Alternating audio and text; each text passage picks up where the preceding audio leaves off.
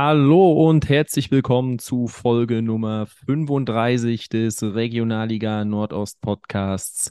Heute sprechen wir über den 26. Spieltag in der Liga und blicken voraus auf einen sehr, sehr zerstückelten 27. Spieltag. Und wir, das ist neben meiner Wenigkeit Markus. Herzlich willkommen. Einen wunderschönen guten Tag. Ja, schön, dass wir uns hier zusammengefunden haben. Und bevor wir auf den 26. Spieltag schauen, schauen wir nochmal zurück zum 18. Spieltag, denn der wurde jetzt komplettiert mit einem Nachholspiel. Nach ewigen Verschiebungen kam es zum Duell zwischen Rot-Weiß Erfurt und dem FSV Luckenwalde. Und wie im Hinspiel endete die Partie mit 1 zu 1. Aber diesmal war es so, dass Luckenwalde sehr zufrieden sein konnte mit dem Punkt, nachdem im Hinspiel Erfurt ja mit der letzten Aktion ausgeglichen hatte.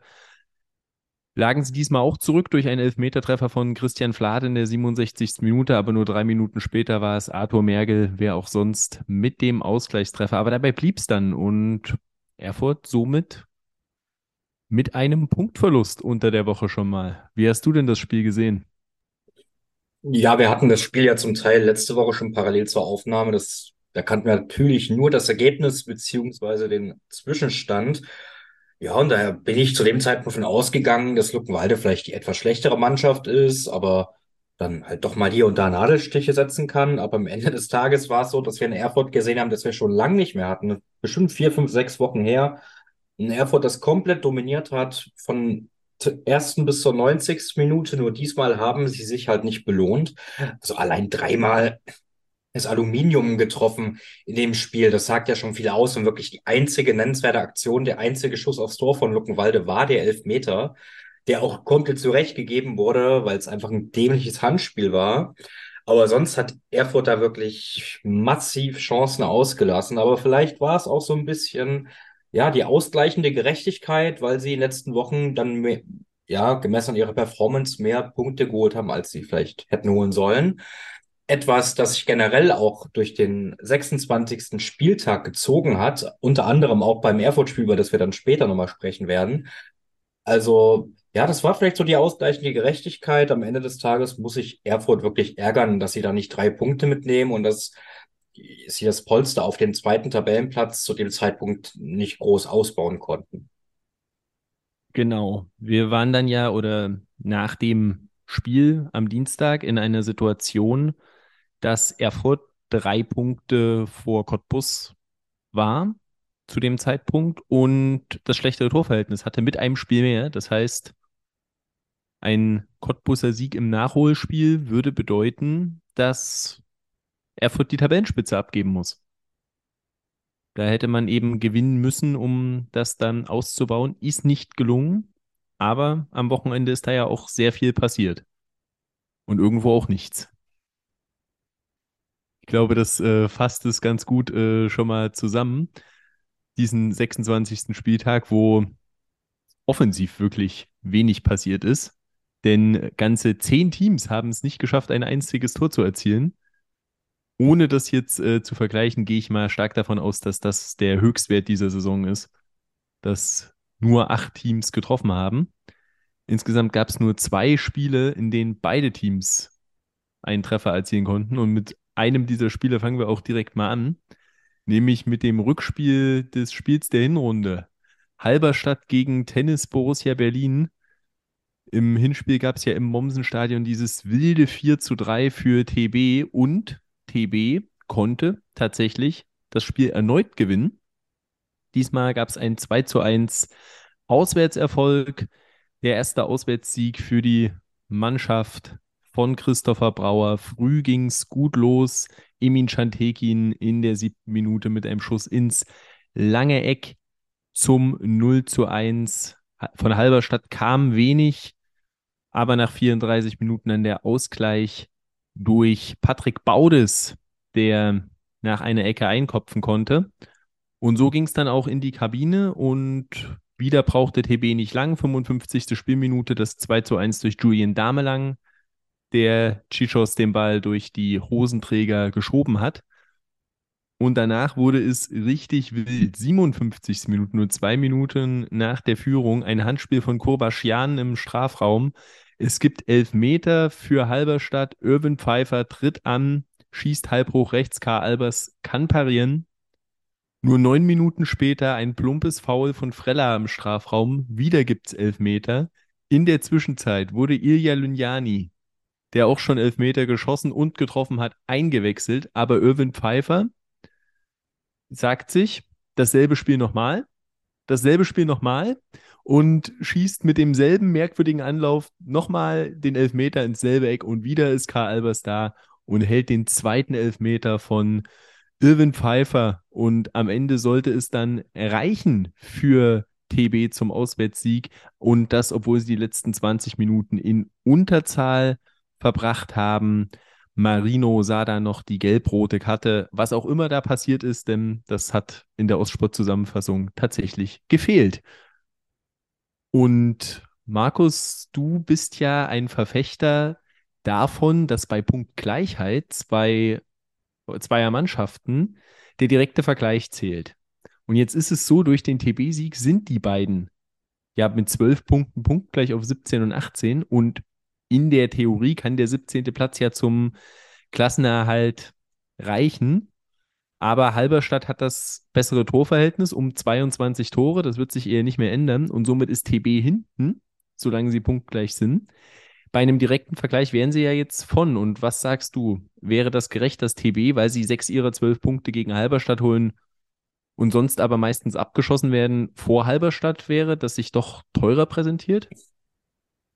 Ja, schon. Also ich finde den direkten Vergleich auf jeden Fall irgendwo fairer. Also klar, im Tabellenkeller ist mal was anderes, aber wenn du am Ende einen Meisterschaftskampf hast und dann gewinnt der Zweite zweimal gegen den Ersten, aber der Erste steigt am Ende mit Punktgleichheit auf, weil er irgendein Dulli-Team mal 8-0 weggeschossen hat und der Zweite nur mit 6-0, weiß ich nicht. Ich fand es übrigens schön, dass du den Cantina-Band-Spruch gemacht hast, weil der lag mir auch auf der Zunge. Also da haben wir beide denselben Gedanken gehabt, den gleichen Elfmeter nochmal.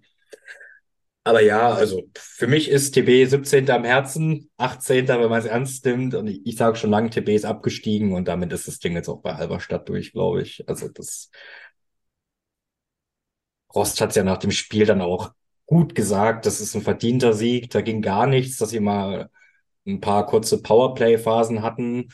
Vor allem kurz nach dem 1-1 oder zu der Zeit, als das 1-1 fiel, auf die zwei Elfmeter wurde wahrscheinlich gar nicht angesprochen oder den Ostsport in der Zusammenfassung nicht gezeigt.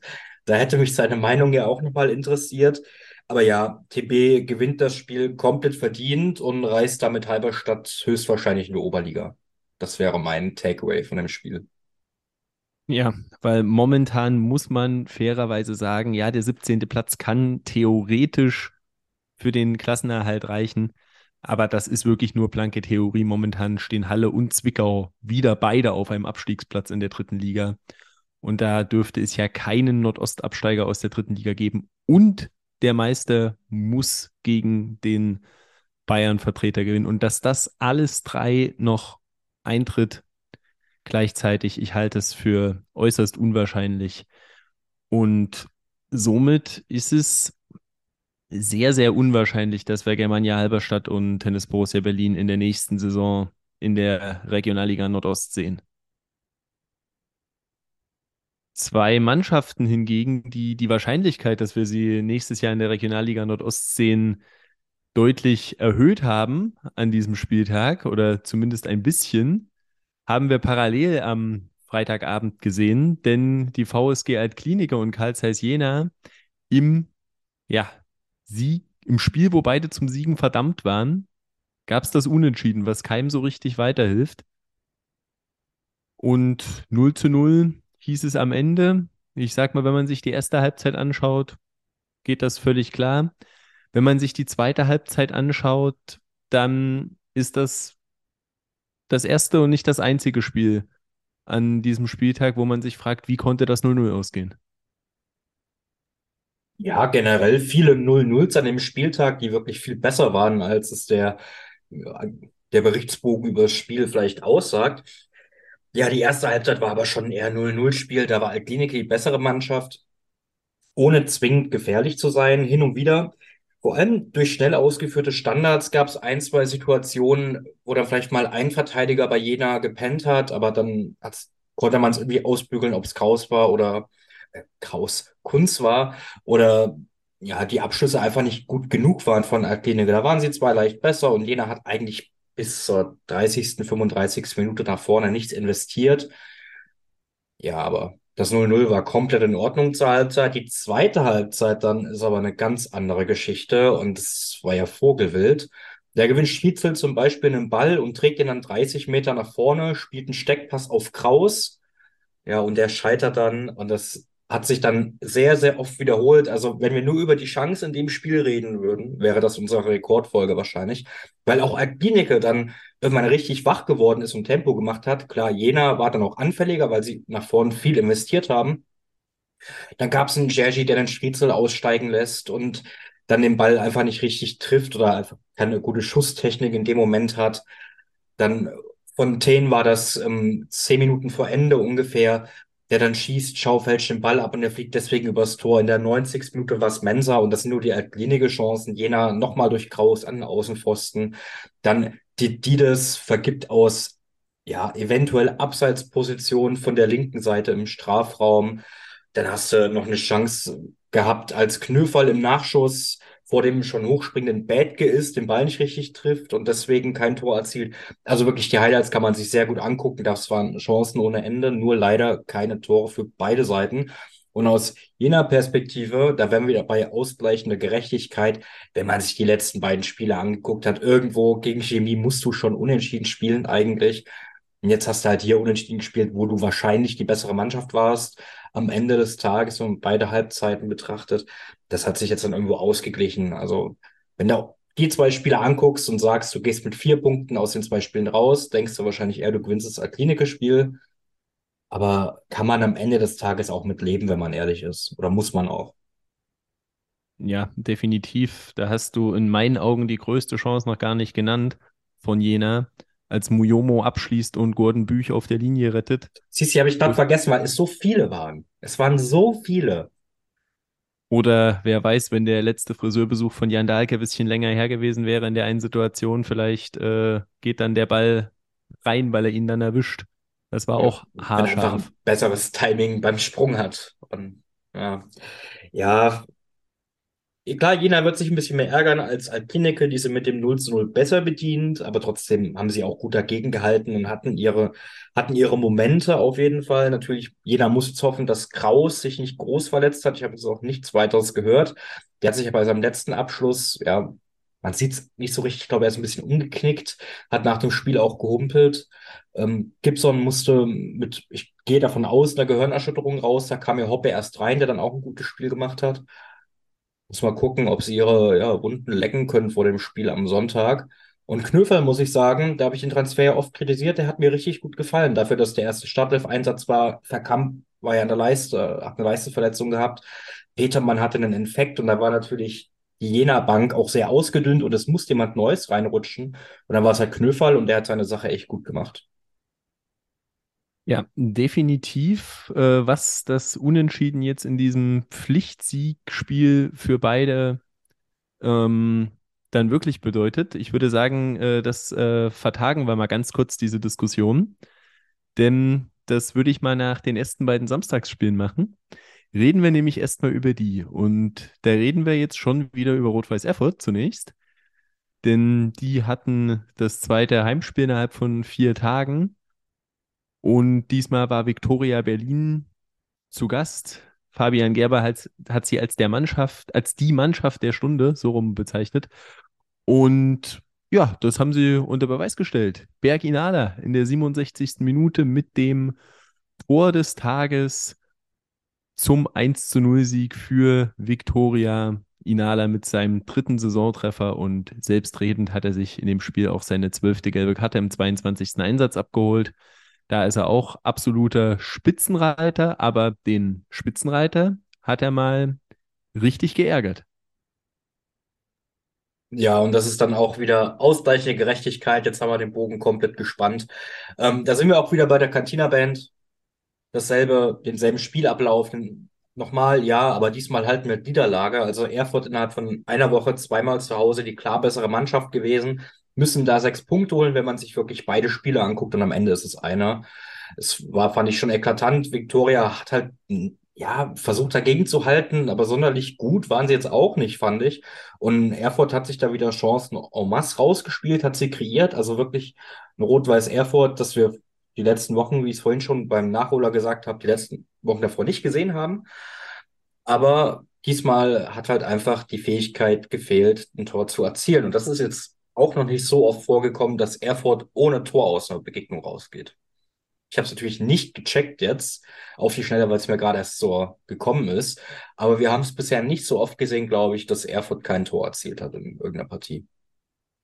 Du guckst das, glaube ich, gerade nach. Ich check es gerade. Es ist das vierte Mal in dieser Saison. Ja, das ist schon krass. Das ist schon richtig krass. Das war zweimal relativ am Anfang im August eine 0-1 Heimniederlage gegen den BRK. Dann, dann haben sie gegen Lok verloren. Dann gegen Lok Ende September und dann gegen Altklinike vor einigen Wochen Stimmt, Mitte genau, Februar. Ja. ja die 0-2 Heimniederlage. Also hinten die Null zu halten, das war ja auch Kinzig, der war wirklich super, der Torwart von Viktoria Berlin.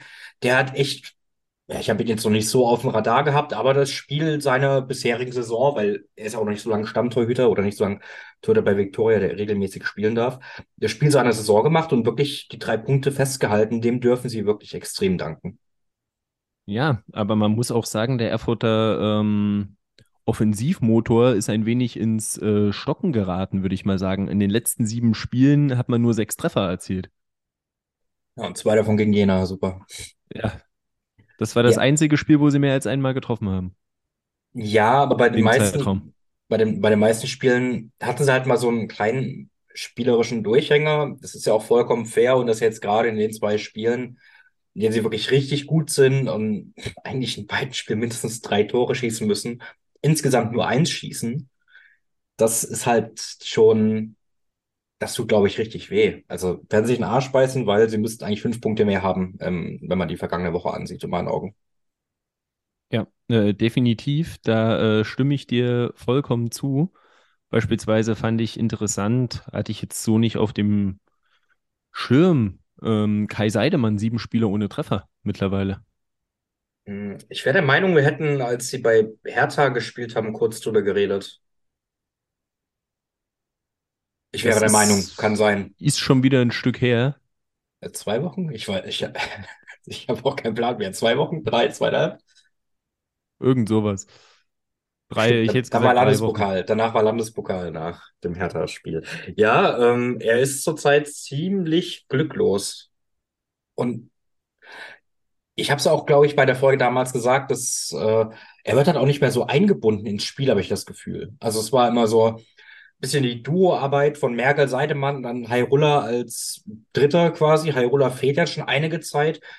Und seit der jetzt verletzt ist, ähm, hat sich das Spiel wirklich so sehr auf Merkel fokussiert, für mich zumindest als Außenstehender, der das auch hin und wieder da mal live sieht, über Ostsport oder sonst was, ähm, hat sich das so dermaßen auf Merkel fokussiert, dass für Seidemann wenig Platz ist, momentan zu glänzen oder wenig Raum zu glänzen auch.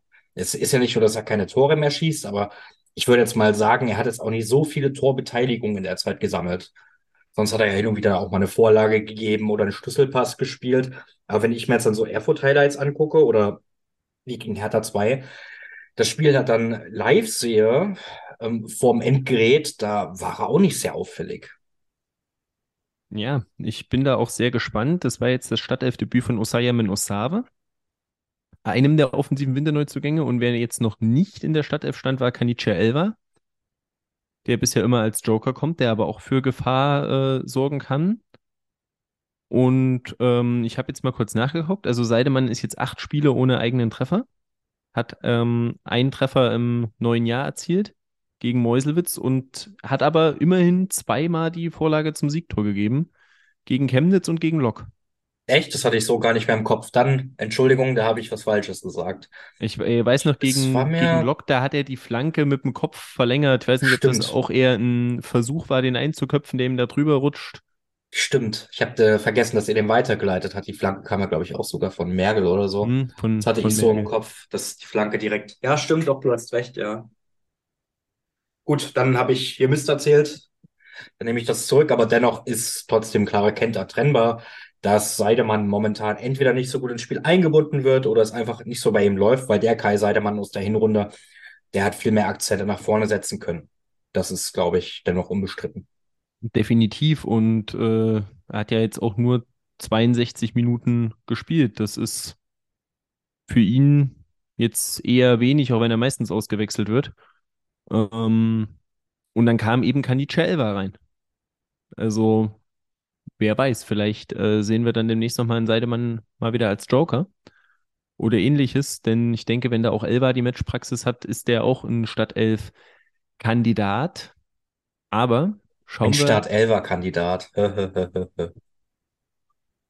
schauen wir erstmal kurz weiter, denn Rot-Weiß Erfurt hat verloren. Das heißt, Energie Cottbus hatte parallel die ganz, ganz große Chance, diesen Fehler auszunutzen und ja, vorbeizuziehen. Also punktgleich und man hätte dann das bessere Torverhältnis. Und jetzt äh, kann ich nur sagen, ich vermisse gerade Luca sehr. Und ähm, es ging optimal los. Nach nur vier Minuten war es Tobias Hasse mit dem 1 zu 0 für Cottbus und danach spielten sie auch munter weiter, hatten Chancen um Chancen. Der Ball wollte aber nicht ins Tor. Da waren absurde Dinge dabei, wie beispielsweise von Wähling, der den Ball aus wenigen Metern am Tor vorbeisetzt. Und ja, als mal wieder ein Angriff rollte, konnte die Hertha dazwischen spritzen, kontern und dann war es Mustafa Abdulatif. Erster Schuss, erster Treffer, 1-1. Und in der zweiten Halbzeit kam die Hertha dann zu ihrem zweiten Torschuss durch Toni Rölke und der war wieder drin. Und so war die Partie gedreht. Und obwohl Cottbus dann weiterhin spielbestimmt war, eigentlich relativ unbeeindruckt wirkte von diesen Nackenschlägen, haben sie den Ball einfach nicht mehr im Tor untergebracht. Und so verliert auch Cottbus gegen die Hertha Bubis mit 1 zu 2. Und ja, ich glaube, damit hätten die wenigsten gerechnet, dass die beiden Teams, die auf 1 und 2 stehen, parallel Heimspiele gegen Mannschaften aus dem Tabellenmittelfeld verlieren. Ich habe Jonas äh, vom chemischen Element am Freitagabend geschrieben. Naja, wenn man ehrlich ist und wenn wirklich Leute in Jena noch Hoffnung haben, dann müssen die ja hoffen, dass Erfurt verliert und Cottbus nicht gewinnt. Und da habe ich noch geschrieben, wie unrealistisch ist das bitte? Und dann bin ich Samstag unterwegs und habe nichts gesehen natürlich und habe auch nicht groß auf die Ergebnisse geachtet. Und dann schreibt mir Jonas, mein Gott, müssen die sich gerade in Jena einen Arsch beißen. Und ich denke mir, ach, ist ja schon so spät, guckst du mal beim Kicker rein. Dann sehe ich das und mir fallen beide Augen raus. Also generell jetzt mal zu dem Spieltag. Und es ist jetzt das vierte Spiel von dem Spieltag, beziehungsweise das fünfte in der Folge, über das wir reden. Und das vierte Mal gewinnt die bessere Mannschaft nicht oder die klar bessere Mannschaft. Ähm, also komplett absurd, dass Cottbus dieses Spiel nicht gewinnt. Nee, das Ding sogar verliert am Ende des Tages. Und ich glaube, keiner von uns hatte das so auf der Rechnung, oder? Wenn ich so an die letzte Folge denke, ich glaube, keiner hat getippt, dass Cottbus verfedern lässt, wäre meine Einschätzung. Oder Definitiv meine... nicht. Ich hatte ja schon äh, den Call richtig, dass Victoria bei Erfurt gewinnt. Habe ich gesagt, ich bin ja unentschieden? Oh, ich ich glaube ja. Mehr. Ich glaube, ich, ich glaube ja, aber gefühlt hatten wir ja jedes Spiel gleich getippt. Also. Stimmt, ich glaube, das, das kann sein. Ja, auf jeden Fall. Ähm, darf Cottbus dieses Spiel nicht verlieren. Also es war auch wieder wie Erfurt genauso. Die haben sich da beide wirklich, die, da gab es keinen Unterschied zwischen den beiden Mannschaften oder Mannschaftsleistung am Ende des Tages und nicht zwischen Ergebnissen, weil beide haben verloren. Und beide Mannschaften müssen sich fragen, scheiße, wie konnte das nur passieren? Für Erfurt ist das Ganze natürlich, wenn man mal aufs Big Picture, also die Tabelle guckt, noch ein bisschen besser. Klar, du hast verloren und es tut weh, aber im Endeffekt hat der größte Konkurrent um Platz 1 auch gepatzt. Und andersrum ist es ja bei Cottbusern so, dass du denkst, da verlieren die Erfurter schon mal zu Hause. Und wir könnten punktgleich mit denen sein, deswegen sogar die Tabellenführung übernehmen und hätten sogar noch den Nachholer gegen Jena in der Hinterhand. Nee, aber jetzt bist du halt drei Punkte immer noch hinter Erfurt, hast zwar ein Spiel weniger, alles halt gegen Jena auch. Ne? Das ist, will Jena jetzt nicht als die Top-Mannschaft der Liga bezeichnen, aber das kann schon eklig sein. So. Und die werden sich richtig in den Hintern beißen müssen. Ich weiß nicht, welcher Cottbus-Spieler das beim Interview nach dem Spiel war. Ich weiß nicht, wie die aussehen. Ich kann die Gesichter und Namen nicht zuordnen. Aber der meinte auch, also das hat, das hat er noch nicht erlebt bei Cottbus, dass sowas passieren kann, dass sie bei so einem Spiel nicht gewinnen, geschweige denn nicht punkten. Und da muss man sich wirklich fragen, was da an dem Tag los war. Da waren ja wirklich solche Chancen dabei. Also es war nicht nur, dass sie so leicht die bessere Mannschaft waren und ihre Tormöglichkeit hat, Tormöglichkeiten hatten. Nee, die Wheeling-Chance. Dann kurz vor der Halbzeit war das, glaube ich, als der Ball dann von der rechten Außenbahn quer reingespielt wird, durch den ganzen Strafraum geht und aus zwei Metern verschießt auch nochmal einer. Oder war das auch Wheeling? Ich weiß es gerade gar nicht mehr. Wheeling, meine ich. Auch Wheeling. Einmal den Lupfer, einmal das. Also da, da, in der ersten Halbzeit kannst du ja eigentlich, weiß nicht, 3-1, 4-1 führen, selbst wenn du Hertha das Tor gönnst. Und die sind einfach abgezockt. Äh, auf der anderen Seite, Hertha BSC ist abgezockt, als würden sie wie so eine komplett routinierte Mannschaft spielen, aber sind halt eigentlich so eine junge Truppe und haben sich null beeindrucken lassen. Klar, es war jetzt nicht das schönste Spiel, aber manchmal müssen es auch die dreckigen Siege sein. Und wie sie den eingefahren haben, das wissen sie selbst, glaube ich nicht am Ende des Tages, aber da ist es ja auch egal. Äh, erwähnenswert ist noch, dass der Torschütze Abdulatif im nächsten Spiel gesperrt sein wird. Der hat die fünfte Gelbe kurz vor Schluss gesehen. Aber sonst bleibt zu dem Spiel oder zu, zu dem ganzen Samstag bei den beiden Top-Mannschaften nur zu sagen, was ist da passiert. Ja, gut, es gibt doch immer mal dieses Spiel, wo das Tor wie vernagelt scheint. Ja, aber sie ähm, haben es ja einmal getroffen. Ist ja jetzt nicht so, dass sie kein Tor gemacht haben. Also sie führen da früh 1-0 und lassen nur zweimal was zu. Das sind zwei Gegentore. Das ist schon maximal unglücklich. Ja, also ich sag mal, da wäre es mal interessant, ähm, einen Expected Goals Wert zu sehen bei dem Spiel. Und ähm, sie hatten aber auch Erfahrung zurück, denn Nada El Jindawi war wieder da. Hast du das nicht aus Spaß sogar noch gesagt letzte Woche? Ja, was heißt aus Spaß? Er wurde ja in dem BRK-Spiel wieder eingewechselt. Ja, aber du hast doch, glaube ich, gesagt, wenn jetzt kommt der richtig, jetzt kommt Jindawi zurück und pass nur auf, am Ende muss Cottbus da Punkte lassen. Ich glaube, irgendwas hat nee, so nee, Spaß ich, halt ich, gesagt. Ich habe beim Tippspiel nur gesagt, ich habe, glaube ich, 3-1 Cottbus getippt und habe gesagt, Hertha schießt eins, weil Gendawi zurück ist. Ah, so war das. Okay, okay. Siehst du mal, wie gut ich unsere Folgen noch im Kopf habe. Äh, ja, sehr gut, auf jeden Fall, würde ich mal sagen. Und ähm, ja, da haben sie auf jeden Fall ähm, auch federn lassen. Und jetzt ist natürlich die spannende Frage, was bedeutet das äh, für die Liga? Denn ja, ich sag mal so, diese Aussage, diese Maßgabe, dass das Spiel zwischen Altklinike und Jena natürlich ein absoluter Pflichtsieg für beide Seiten ist, das war natürlich auch unter der absoluten Erwartung, dass ähm, jetzt nicht beide verlieren. Also Cottbus und Erfurt. Und jetzt ist halt wirklich die Frage, kann man jetzt, können jetzt Jena und Altklinike sagen, ja, wir haben den Punkt geholt und ja, wir haben wenigstens einen Punkt gut gemacht? Oder muss man jetzt sagen, wir haben eine Riesenchance verpasst? Weil, also ich sag mal so, Jena steht jetzt bei 45 Punkten, Altklinike bei 46.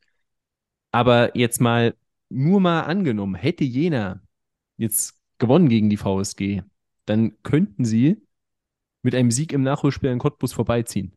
So können sie auf den Punkt rankommen. Also alles, äh, sage ich mal, irgendwo noch im Bereich des Möglichen.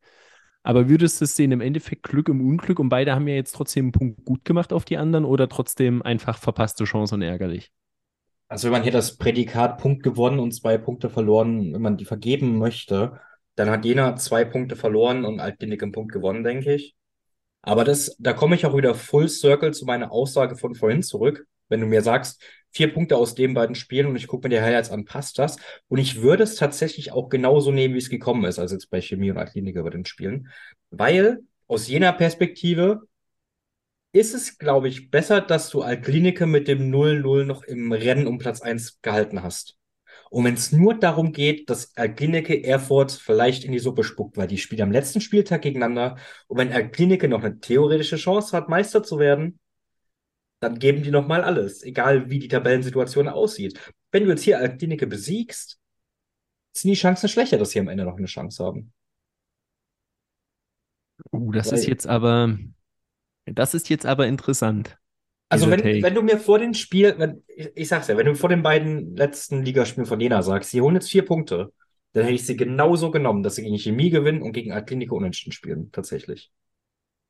Klar, das ist jetzt retrospektiv. Ich weiß jetzt, dass Erfurt und Cottbus verloren haben. Wenn das anders, wenn, wenn ich die Ergebnisse von den beiden nicht kennen würde, wäre es vielleicht anders. So ehrlich muss ich ja auch sein.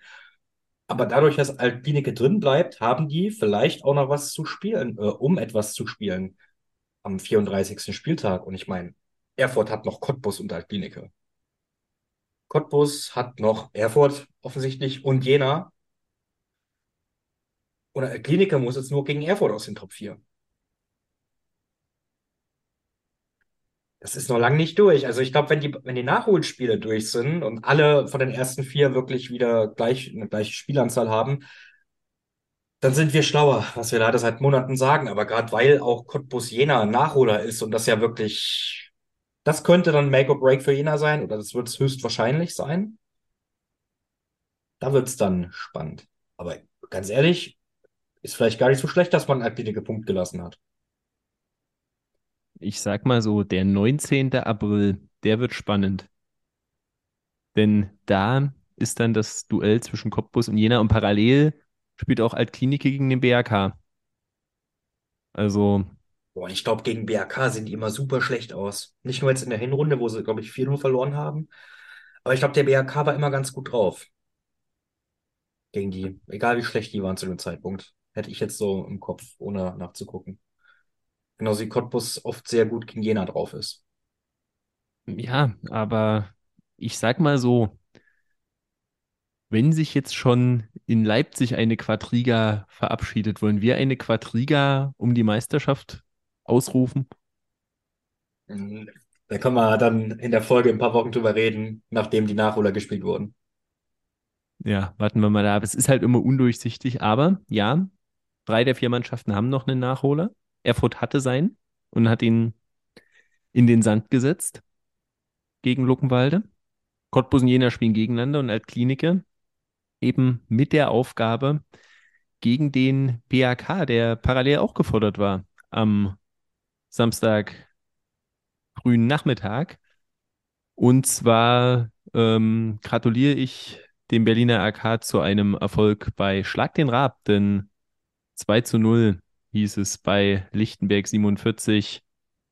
Auch wenn es lang, lang gedauert hat, in der 85. Minute ein Elfmeter von Susek und dann Rogero in der 94. den Deckel drauf gemacht hat. Und ehrlicherweise war ich äh, überrascht, weil ich auch unterwegs war während der Spiele und da stand so ewig 0-0. Irgendwie beim Kicker hat das auch teilweise in der App bei mir nicht richtig funktioniert, hat nicht aktualisiert. Und plötzlich lese ich nur so einen traurigen Tweet, äh, der klang traurig geschrieben vom BAK und mit dem Schlusspfiff fällt das 0 zu 2. Und dachte, okay, jetzt haben die wieder verloren. Dann sehe ich, nee, sie haben auswärts gespielt und das so gemeint. Aber ich muss auch sagen, hätte mich ähm, nicht gewundert, wenn sie das verloren hätten am Ende. Ich hatte auf 1-1 getippt und so kurz habe ich mir gedacht, wie blöd war ich eigentlich da nicht auf 0-0 zu tippen.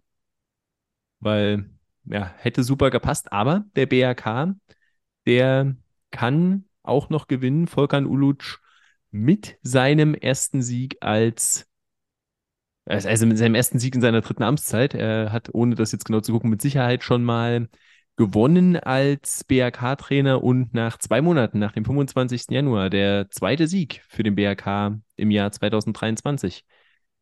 Ist jetzt mit dem April dann der Wetterumschwung erreicht und die funktionieren wieder? Ja, BRK kommt jetzt nochmal oben ran.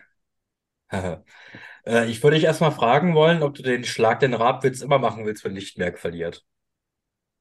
Den hat's nämlich Ähm, schon mal. ja, also wir sind jetzt in der 35. Folge und äh, Und dann müsste die auch irgendwann, recycelt werden, meinst du? irgendwann muss auch Recycling ist ja auch äh, wichtig. Wir wollen ja auch nachhaltig leben. Oh, nachhaltig podcasten. Deswegen. Okay, okay, Äh, gut. wollte das mal sein, aber äh, ist, ist notiert. Ähm, Nee, ist kein Vorwurf, ist nur eine Frage. Ist, ich habe ehrlich gedacht, den Spruch habe ich ja schon mal gehört. Ja, ich dachte es mir beim Oder Sagen auch, aber dann ähm, ich glaube, du, als die gewonnen haben bei Mäusewitz, hast du das gesagt. Es war kein Schlag den Rab, irgendwie so ist er. ja, Jedenfalls, ähm, Ja, also wenn man das Ergebnis sieht und wann die Tore gefallen sind, denkt man sich, mein Gott, muss sich der BAK angestellt haben. Das haben sie auch, aber vielleicht anders als man dachte, weil das war keinesfalls ein 0-0-Spiel. Der BAK war jetzt eine der wenigen Mannschaften am vergangenen Wochenende, die dermaßen überlegen war und das gewonnen hat. Also Lichtenberg hatte eine Halbchance im ganzen Spiel und sonst hat nur der BRK Fußball gespielt. Das waren jetzt vielleicht nicht die Hochkaräter, die sich Erfurt oder Cottbus rausgespielt haben in ihren Spielen oder auch bei Jena Altklinike.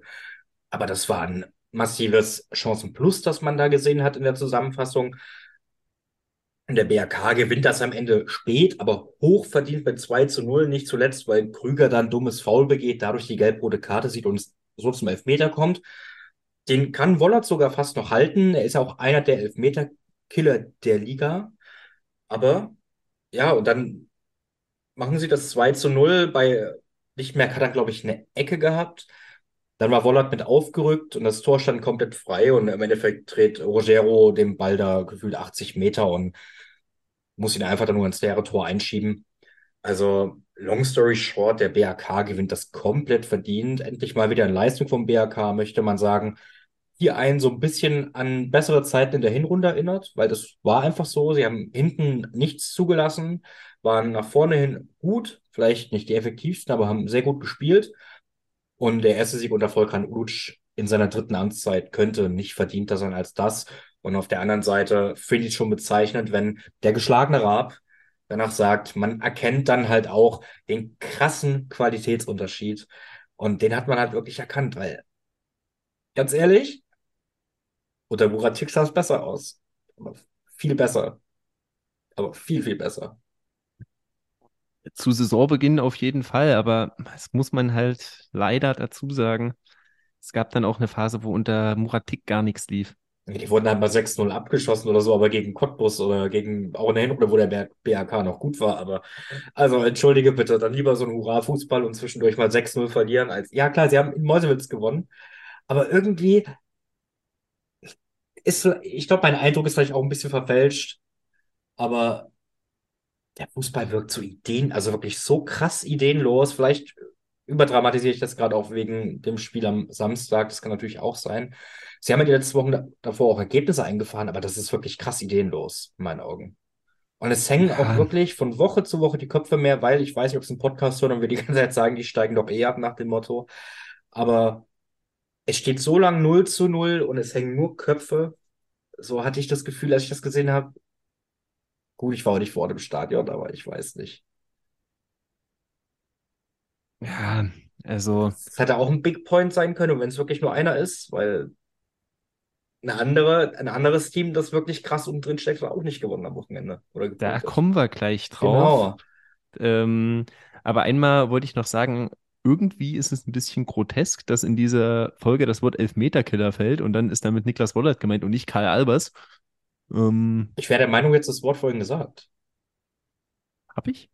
Ich wäre der Meinung. Vielleicht habe ich es auch eingebildet, weil ich es mal im Kopf hatte, Elfmeterkiller. Das kann natürlich, kann natürlich auch sein. Und dann, damit äh, gehen wir nämlich zur nächsten Partie. Ähm, ist meine Frage, ist Lichtenberg 47 trotz der Heimniederlage einer der heimlichen Gewinner des Spieltags, denn auf der einen Seite, man musste ja befürchten, stark befürchten, dass da nochmal äh, Halberstadt so einigermaßen rankommt. Das ist nicht passiert. Man hat jetzt acht Punkte auf die beiden da hinten. Da sollte im Normalfall nichts mehr anbrennen. Und man hat zwar selbst verloren, aber Meuselwitz vor ihnen hat auch verloren. Nämlich mit 0 zu 3 zu Hause gegen Babelsberg, wo es, nachdem wir Markus Ziesche wirklich heftiger kritisiert haben, plötzlich aufwärts geht. Und ähm, deswegen ist man da noch dran. Und Babelsberg, also wer hätte das gedacht, dass die jetzt innerhalb von elf Tagen drei Spiele haben und neun Punkte holen. Also muss ich dir ganz ehrlich sagen, da hätte ich äh, kein Pfifferling drauf gesetzt. Hm, ich glaube, das hätten die wenigsten, wahrscheinlich auch im Babelsberg-Universum, die Fans jetzt nicht so ganz. Sie waren halt einfach effizient am Wochenende ähm, oder effektiv. Jonas verbessert mich da immer. Ich sage scheinbar immer falsch und ich weiß nicht, was ich sage. Sie waren auf jeden Fall abgezockt. und haben quasi mit den ersten beiden Torchancen nach 17 Minuten zwei Tore erzielt. Dann kam Mäusewitz so langsam in die Partie und hatte auch ihre Gelegenheiten. Bürger zum Beispiel hatte eine, also Luca Bürger, weil der andere, Leon Bürger, spielt ja bei Babelsberg. Da hatten sie auch ihre Gelegenheiten und waren jetzt nicht unbedingt zwei Tore schlechter. Geschweige denn drei Tore, weil das 0 zu 3 fällt dann noch kurz vor der Halbzeit durch Fran, der wieder einen Doppelpack geschnürt hat. Und da fragt man sich aus Mäusewitz Perspektive ja schon, wie kann das passieren? Also Babelsberg kann und sollte hier auch führen zur Halbzeit wahrscheinlich, aber nicht mit drei Toren. Und in der zweiten Halbzeit hatte Mäusewitz dann wieder eine gute Phase und haben den Ball einfach nicht im Tor untergebracht. Das war eine ganz ähnliche Situation wie bei Cottbus gegen Hertha. Da hat Trübenbach den Ball perfekt in den Fuß gespielt, muss nur das, den Fuß reinhalten und ich weiß nicht, aus vielleicht vom Fünfer aufs leere Tor geht der Ball drüber. Also absoluter Wahnsinn. Ob Mäusewitz jetzt hier unbedingt punkten muss, weiß ich nicht, aber das war kein 3-0 für Babelsberg, die irgendwo schon verdient gewinnen. Aber Mäusewitz war hier besser als eine drei Tore Niederlage. Das ist auch ganz klar. Ja, da ähm, kann ich dir eigentlich auch nur beipflichten. Und da einmal vielleicht die Frage, Babelsberg, ist das, was, was machen wir jetzt mit denen? Also ich, ich, für mich ist die Mannschaft momentan überhaupt nicht greifbar, muss ich sagen. Das ist halt ein Standard-Mittelfeldteam, würde ich sagen, oder? Ja, aber so ein ganz komisches Auf und Ab und also ich habe jetzt auch noch nicht so das ganz große Vertrauen, dass die jetzt so äh, hier noch eine richtige Serie zum Saisonendspurt statten. Trotz der drei Siege in Folge. Wissen sie auch nicht. Wahrscheinlich, Nö. also, spielen um Arbeitspapiere. Ich meine, dass Tisha um seinen Job in der nächsten Saison coacht, das ist, denke ich, klar. Das wird auch vielen Babelsberg-Fans oder so klar sein. Aber ja, die Saison ist doch vorbei. Das ist halt Fußballspiel, keine Ahnung.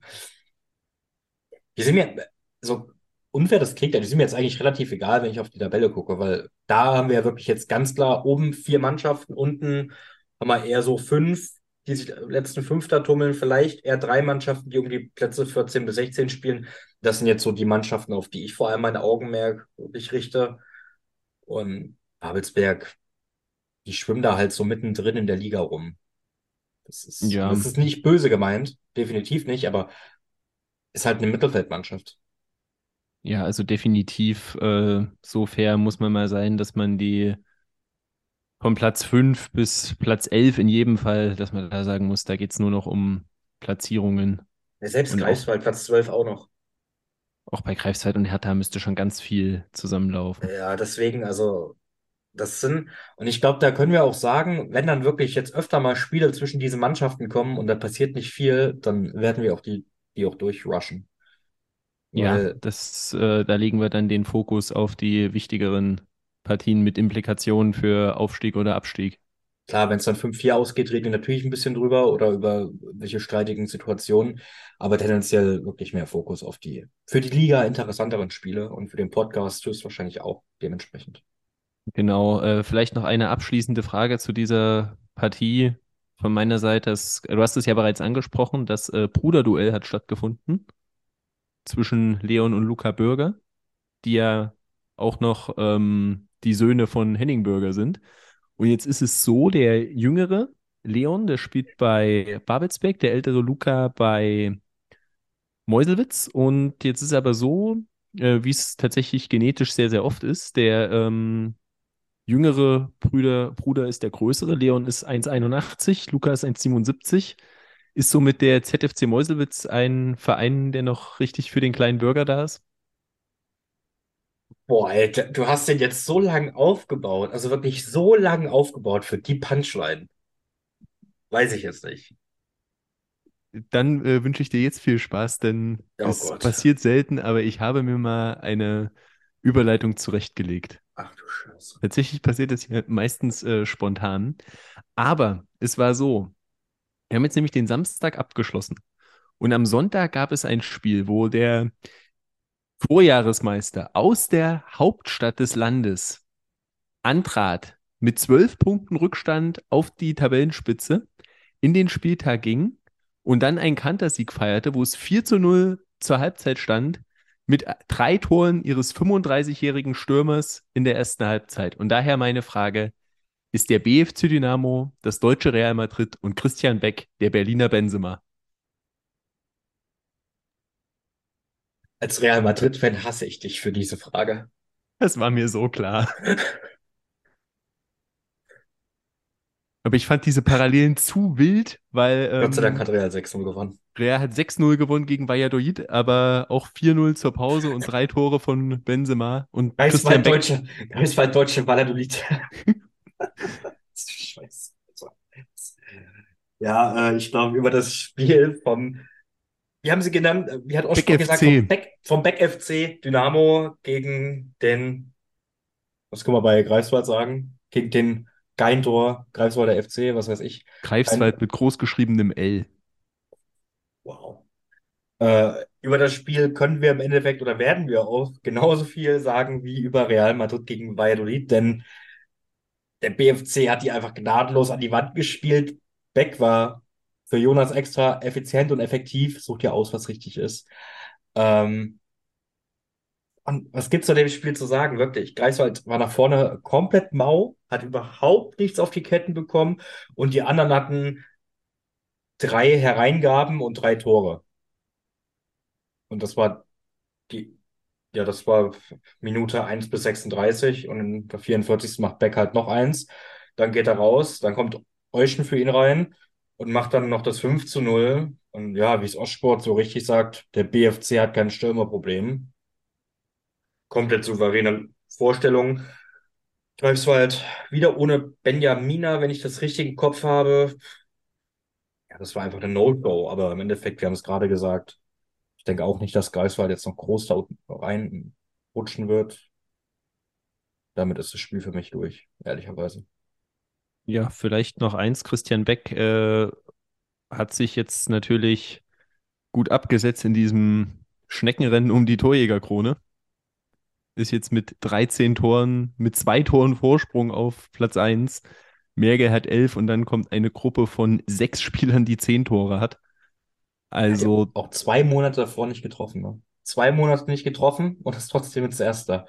Ich glaube, gefühlt in den zwei Monaten hat auch keiner, der zehn Tore hatte, außer Mergel, getroffen. Das ist wirklich Wahnsinn. Ja, Mergel hatte, der hat jetzt gegen sein elftes gegen Luckenwalde gemacht. Ja, genau. Genau. Und sonst war das so eine gefühlt undurchbrechbare Schallmauer. Diese zehn Tore. Aber das ist eine vielleicht... gute Überleitung, finde ich. Undurchbrechbar. Weil undurchbrechbare Schallmauern waren auch in den letzten beiden Partien die Abwehrreihen wahrscheinlich und die Torhüter. Nee, ganz oh. anders. Oh, jetzt, du hast auch einen vorbereitet. Denn bei äh, Christian Beck, ja, die Ketchupflasche, die ist jetzt gekommen. Mit den drei Toren aus einer Partie, nachdem es vorher nur zehn waren. Und Ketchupflaschenprinzip, da kennen wir doch einen Verein, auf den das auch gut zutrifft, der FSV Luckenwalde. Denn die hatten ja auch dieses Bild von uns gemalt bekommen. Und die waren äh, zu Gast gegen Chemnitz, also zu Hause, zu Hause hatten sie Chemnitz zu Gast. Äh, so ist vielleicht besser ausgedrückt. Und Chemnitz konnte die Euphorie vom Pokaltriumph gegen Aue nicht wirklich mitnehmen.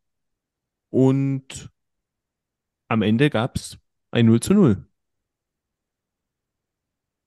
Ja, 0 zu 0, das auch kein 0 zu 0 sein muss. Das, wie bei Jena Aginica, weiß ich auch nicht, wie es da 0-0 ausgeht. Vielleicht nicht ganz so extrem. Aber beide Mannschaften haben ja durchaus offensiv agiert, ein erfrischender Kick, wie ich immer so gerne sage. Gerade Brückmann auf Chemnitzer Seite hat in der ersten Halbzeit echt gute Gelegenheiten, quasi back-to-back -back den CFC mit 1 zu 0 Führung zu bringen. Und Luckenwalde war auch viel schlechter. Also sie haben auch ihre Akzente nach vorne gesetzt. Aber so richtig zwingende Gelegenheiten, oder wie soll man sagen, wirklich so hundertprozentige, fand ich, gab es in der ersten Halbzeit doch nicht, wenn ich es recht im Kopf habe. Nur gute auf beiden Seiten mit einem leichten Chancenplus für den CFC. In der zweiten Halbzeit ist es halt Till Plumpe, der trifft nicht nur das Aluminium, der macht mittlerweile auch Abseitstore. Dementsprechend findet irgendwo eine Entwicklung statt in seinem Spiel. Leider war es halt ein Abseitstor und damit blieb es beim 0 zu 0 aus Luckenwalder Sicht. Chemnitz ein bisschen schlechter als noch in der ersten Halbzeit, aber auch hin und wieder mit ihren Aktionen nach vorne. Ja, aber dann gab es halt in der 81. eine gelbe Karte für Gollnack.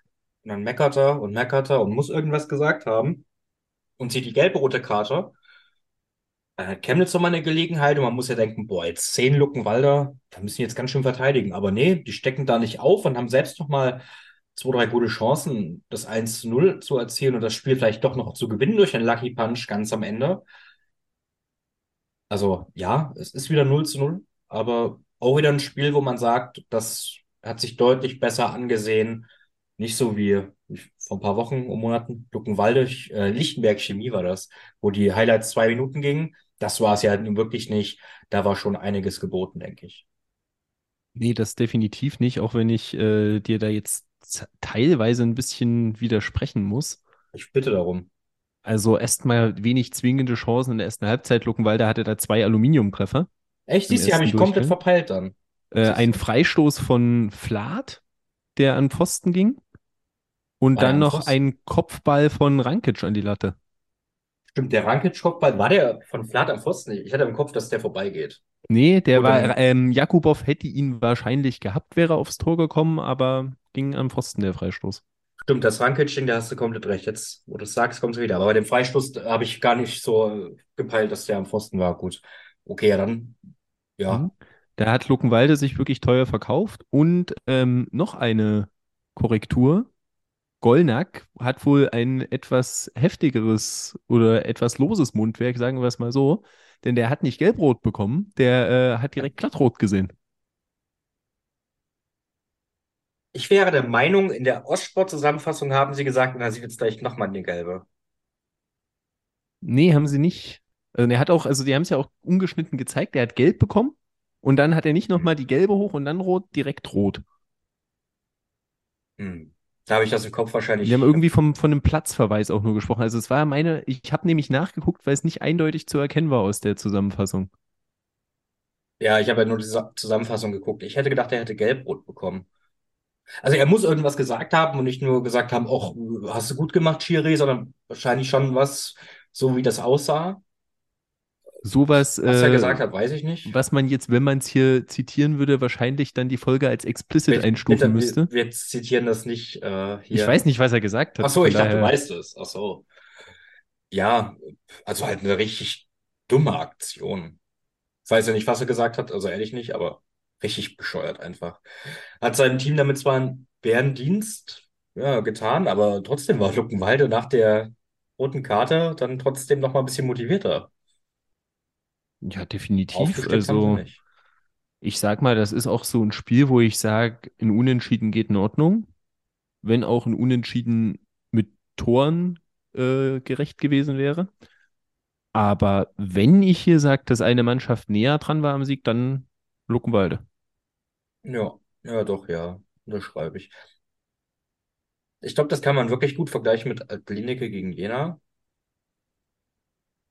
Dass das ein Unentschieden ist, wo man sagen kann, das ist fein, aber wenn eine Mannschaft dann am Ende gewinnt, kann man sich auch nicht beschweren. In dem Fall wäre Altklinike Chemnitz und Jena wäre dann Luckenwalde oder halt genau andersrum. Ja, genau. Und ähm, man, man hat auch so ein bisschen das Gefühl, auch im Interview danach, muss ich jetzt sagen, wie du bei Cottbus, weiß jetzt nicht, wer da der Spieler war, der zum Interview stand. Aber da hat man auch gesagt, einmal eben dieses, ja, dieser, ich nenne es jetzt mal Rückschritt von 14.000 Zuschauer im Pokal gegen zu jetzt 573. War das sogar Tiffert, der das gesagt hat? Tiffert und aber auch der Spieler, der dann gesagt hat, ähm, naja, dafür ähm, will man ja aufsteigen, dass man mehr solche Spiele wie gegen Auer hat. Mhm. Und äh, das haben sie aber dieses Jahr verpasst. Also da hat man das auch realistisch abgehakt, in Chemnitz irgendwo aufsteigen zu wollen. 40 Punkte hat man, achter Platz. Aber ja, wird da auch irgendwo um nirgendwo enden, weil ich bin relativ überzeugt davon, dass Chemnitz jetzt seine ganze Energie in den Sachsenpokal steckt, wo sie ja weitergekommen sind und das dankbare Los im Halbfinale bekommen haben. Das können wir hier vielleicht an der Stelle auch nochmal kurz erwähnen. Ähm, sie sind zu Gast bei Oberlausitz Neugersdorf im Halbfinale und treffen dann im Finale auf den Sieger der Partie zwischen, das haben wir nämlich auch noch nicht gehabt in der letzten Folge, Lok Leipzig und Überraschung, dem FSV Zwickau. Ja, wir sollten nicht mehr tippen, ne? Und wir werden es gleich trotzdem wieder tun und äh, dann äh, man hat wisst ihr schon mal gemerkt, Bescheid. man hat gemerkt, dass wir keine dritte Liga gucken, weil ich habe euch noch gesagt, wie soll Zwickau das denn gewinnen? Oder ich halt relativ wenig dritte Liga gucke. Also äh, Partien von Drittligamannschaften. Ja, ne? Ähm, da ist Zwickau weitergekommen. Aber uns interessiert doch eher der andere Verein, gegen den sie spielen werden im Halbfinale. Ja, der ist äh, nämlich in der Liga und der heißt äh, Lok Leipzig. Und die waren zum dritten Stadtderby der Saison zu Gast im AKS bei Chemie Leipzig. Und ja, ich würde mal sagen, ähm, nehmt jetzt einfach äh, das, was wir zu Altklinike gegen Jena gesagt haben, nehmt das, was wir zu Luckenwalde Chemnitz gesagt haben, vermischt es irgendwie und dann habt ihr eure Analyse äh, zu Chemie Lok. Denn auch das war ein 0-0, wo zwar 0-0 am Ende draufsteht, aber deutlich mehr drin war, würde ich mal sagen. Die besten 0-0s aller Zeiten. Aber wenn ihr die Analyse von den beiden Spielen hört, dürft ihr nicht vergessen, dass es bei dem Spiel sogar eine Pokalübergabe gab. Als, als dann äh, die Lokspieler mit ihrem eigenen Stadtpokal vor der Kurve standen und gefeiert haben, dass sie kein Derby dieses Jahr verloren haben. Muss ja auch wieder selbst am Ende. Aber ähm, fang, ich habe so, ich habe mir den Mund fusselig geredet. Fang du mal an mit dem Spiel.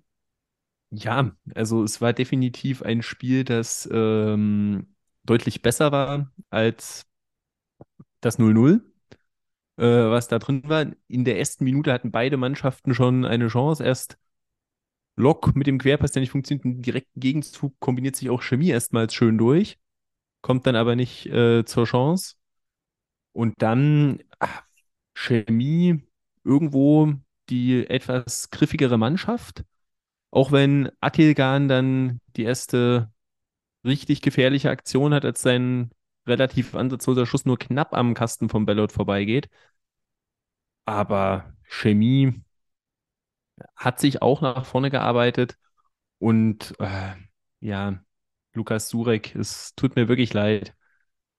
Aber wie kann man diesen Ball nicht reinmachen? Steht völlig frei vor Müller, dem ja, Tore schießenden Torhüter von Lok, kann sich die Ecke raussuchen. Es ist eigentlich egal, welche Ecke er nimmt. Der Ball wäre im Tor gewesen, aber er entscheidet sich, Müller, der vor ihm steht, einfach abzuschießen und vergibt so die große Chance. So geht es dann ja, mit dem 0-0 in die Pause, wo ähm, Lok dann erstmal etwas bissiger rauskommt, wahrscheinlich in den ersten zehn Minuten nach der Halbzeit seine beste Phase hat mit einigen Gelegenheiten, wo dann aber auch Bellot da ist, wo sie das lösen. Immer wieder dann auch im Offensivspiel bei Lok Egelseder involviert, der auch noch eine super Grätsche in der ersten Halbzeit hatte, wollen wir ihn nicht unter den Tisch fallen lassen. Und dann, ja, kommt, äh, wird Chemie wieder besser, hat einige gute Gelegenheiten weiterhin. Mauer habe ich da im Kopf, der an Müller scheitert. Eschel, der knapp verzieht. Und dann natürlich die schönste Frisur der Liga, Florian Kirstein mit seinem ersten Ballkontakt. Steht er frei vor Müller und statt abzuschließen, versucht er den Ball, warum auch immer, Richtung Eschel zu legen. Und der Ball kommt nicht an. Das hätte das Tor sein müssen zum wiederholten Male für Chemie. Und das war wirklich so eine Situation, wo ich sage, was wäre das für eine Geschichte gewesen, wenn Florian Kirstein, der letztes Jahr in der Nachspielzeit den Siegtreffer gemacht hat, in seinem Comeback-Spiel im AKS, nachdem er drei Monate in Neuseeland und Australien war, mit seinem ersten Ballkontakt das Siegtor macht. Und dann gehen ihm da irgendwie die Nerven durch. Und dann endet das Spiel unentschieden. Lok kommt dann auch kurz vor Schluss nochmal zu einer super Gelegenheit durch Atelgan, der mit dem Kopfball eigentlich auch, ja, gefühlt sich die Ecke aussuchen kann, aber zu zentral auf Bellot abschließt. Und so gibt es am Ende ein 0-0. in einem Spiel das Tore verdient gehabt hätte und wo ich jetzt mal Chemie auf die Stufe mit Jena und Luckenwalde stelle, wenn wir das so vergleichen, und Lok dann auf die Stufe mit Altkliniker und Chemnitz. Ja, kann man, denke ich, kann man, denke ich, auf jeden Fall so machen.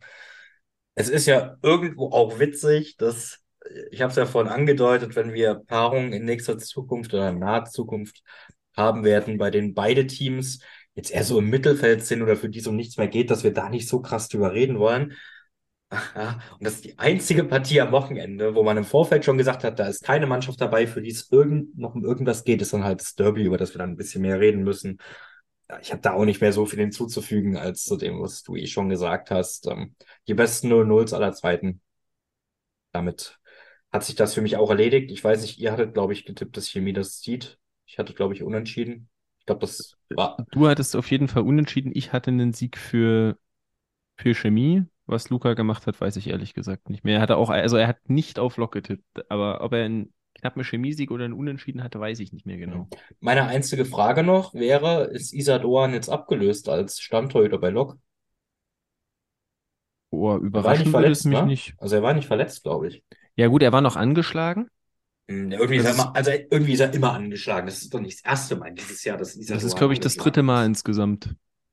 Ja. dass er nicht, nicht hundertprozentig fit ist. Fünfmal oder so, aber dann hat er die anderen beiden Male halt sehr, sehr lang gefehlt, weil. Ja, also er es war, hieß, er war auch schon mal länger Ostsport, verletzt. Äh, es hieß, glaube ich, bei Ostsport, er hat den Vorzug vor Doan erhalten. Ich weiß Also nicht, was das im- heißt, ob es verletzungsbedingt ist oder. Im, im Live-Kommentar wurde gesagt, dass äh, er noch angeschlagen sei. Okay. Ich habe es ohne Ton geguckt, nebenbei ein bisschen nur. Deswegen. Ja, also er hat ja immer mal wieder Spiele verpasst. Na gut, ich meine, Jetzt in diesem Jahr, er musste gegen Chemnitz, das müsste das letzte Spiel 2022 gewesen sein, wenn mich nicht alles täuscht. Nee, das war schon 2023, mein Fehler. Da wurde er ausgewechselt im ersten Spiel des Jahres. ja, Ähm, ist ja auch ein Nachholer, ne? Ja, genau. Vier, drei oder Beziehungsweise so? dann im, im Ja. zweiten Spiel des Jahres. Quatsch, das war das 2-2. Ja, das, Ach, und hat dann hat er bisher nur gegen Halberstadt wieder gespielt. Ja, ich meine, wenn Müller so weiterhält, das war jetzt auch keine komplett schlechte Leistung, um das mal so zu formulieren, ähm, dann ist er sein, sein Nummer 1 Platz los, auf jeden Fall.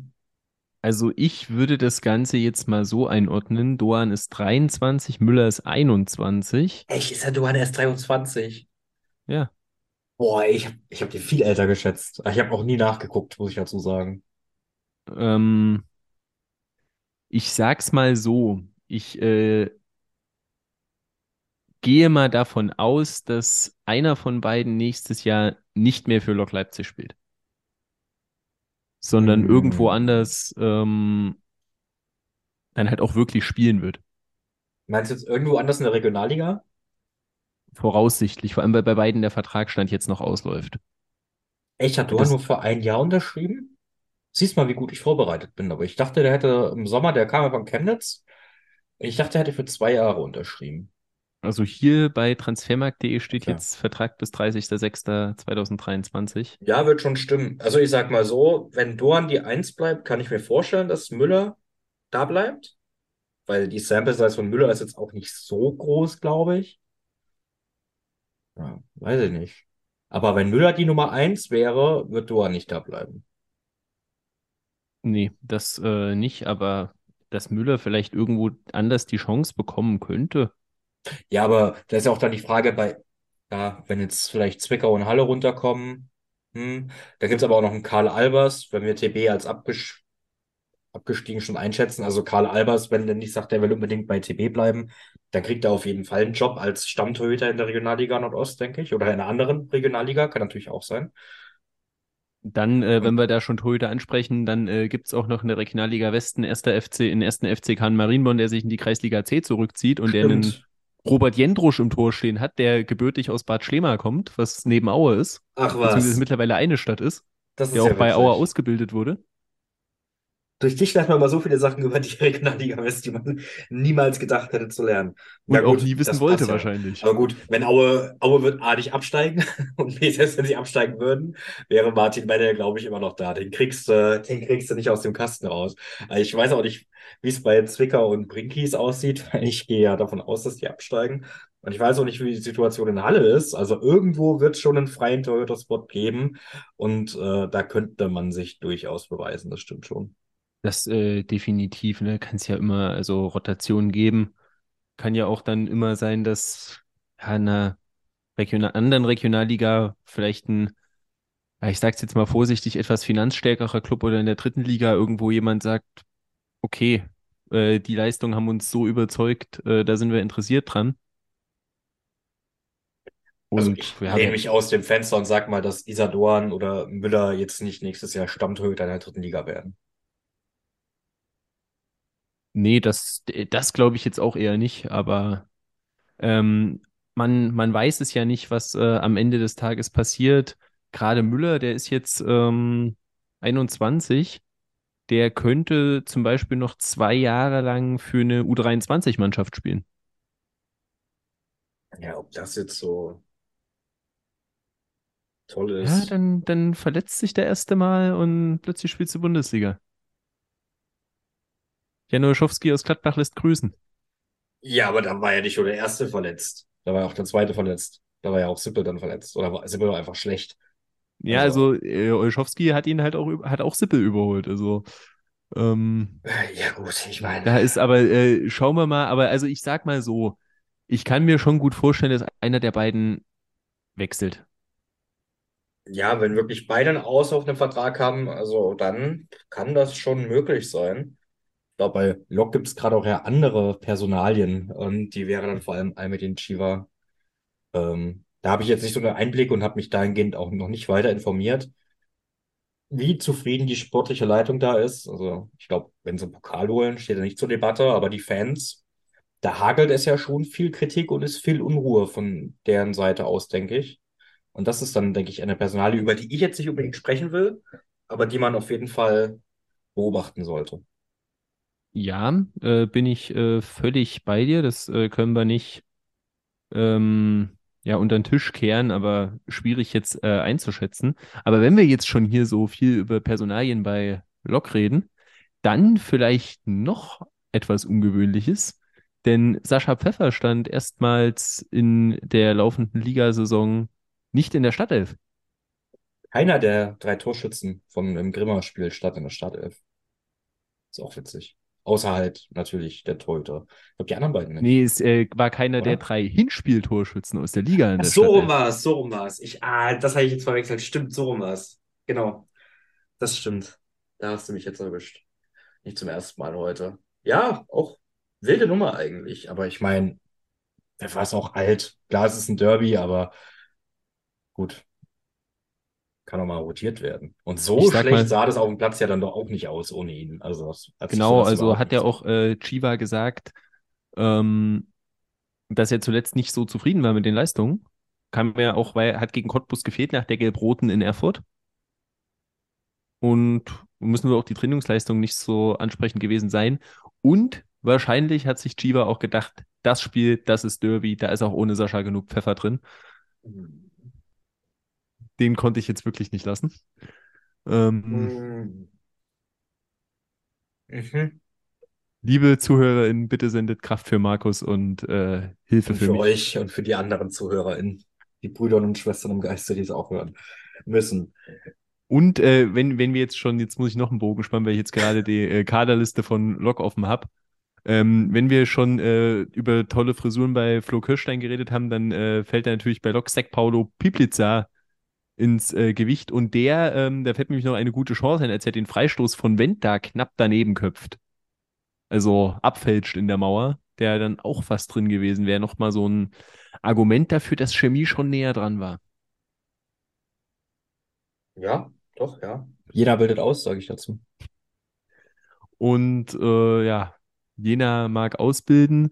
Jetzt ist die Frage, Lok feiert sich da als, ja, was auch immer, Stadtmeister, ich weiß es nicht, ähm, Sorry, einem, sorry, ich finde das so peinlich.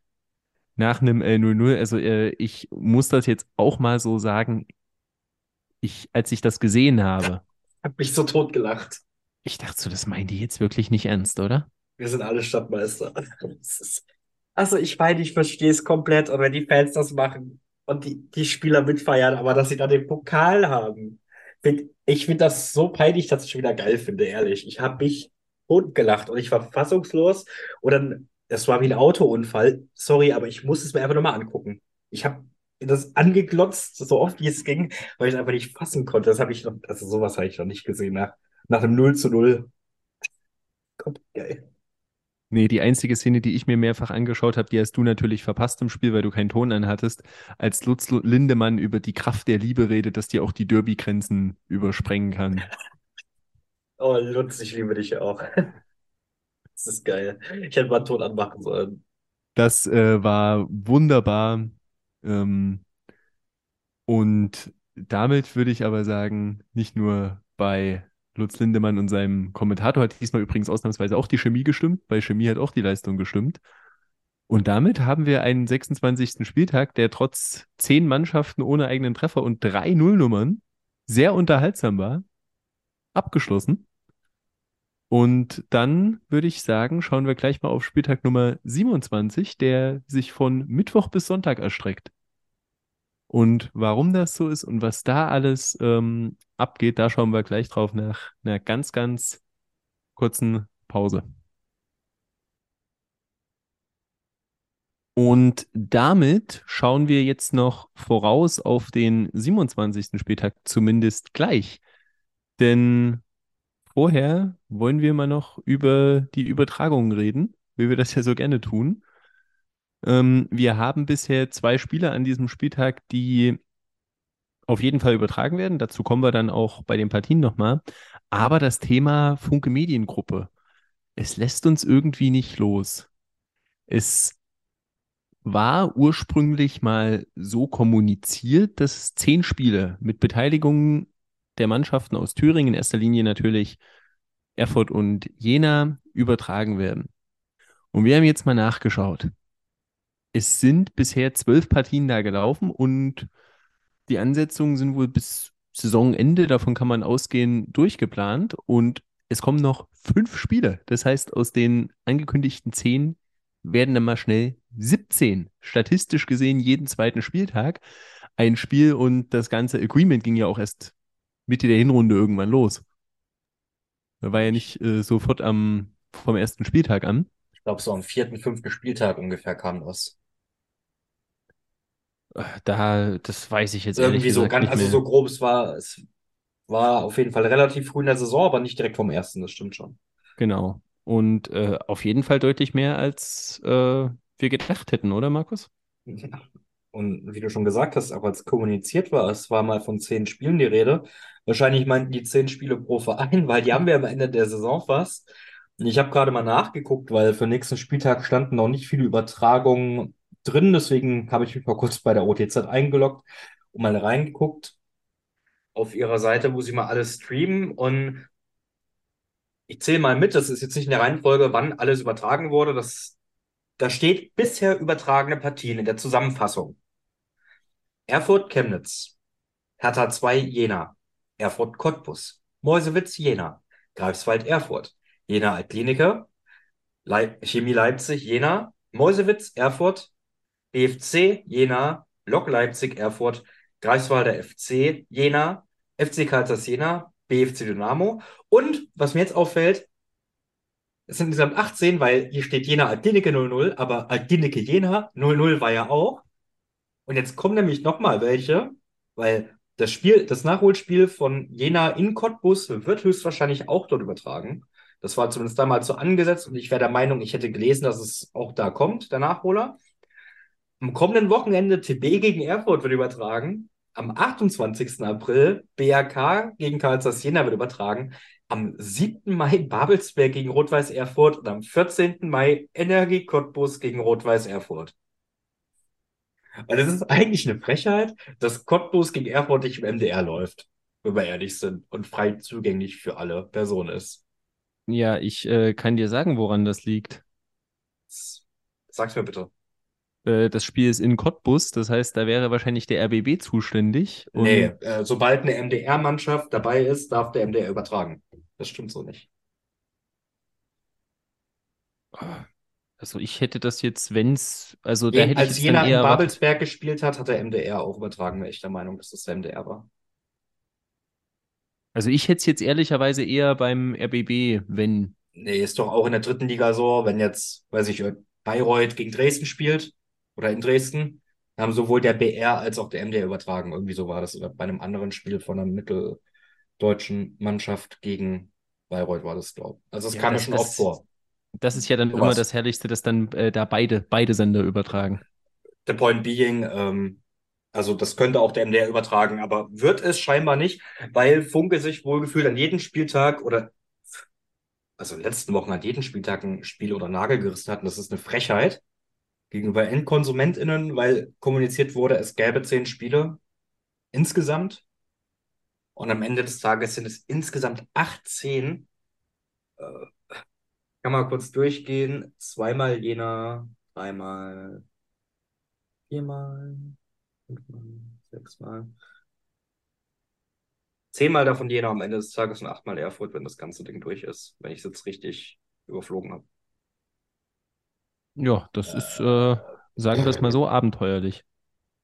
Das ist, äh, ich meine, wir wissen ja, dass Ostsport zum Beispiel nicht antworten würde, wenn wir da mal eine liebe Mail schreiben und fragen, warum das so sein kann.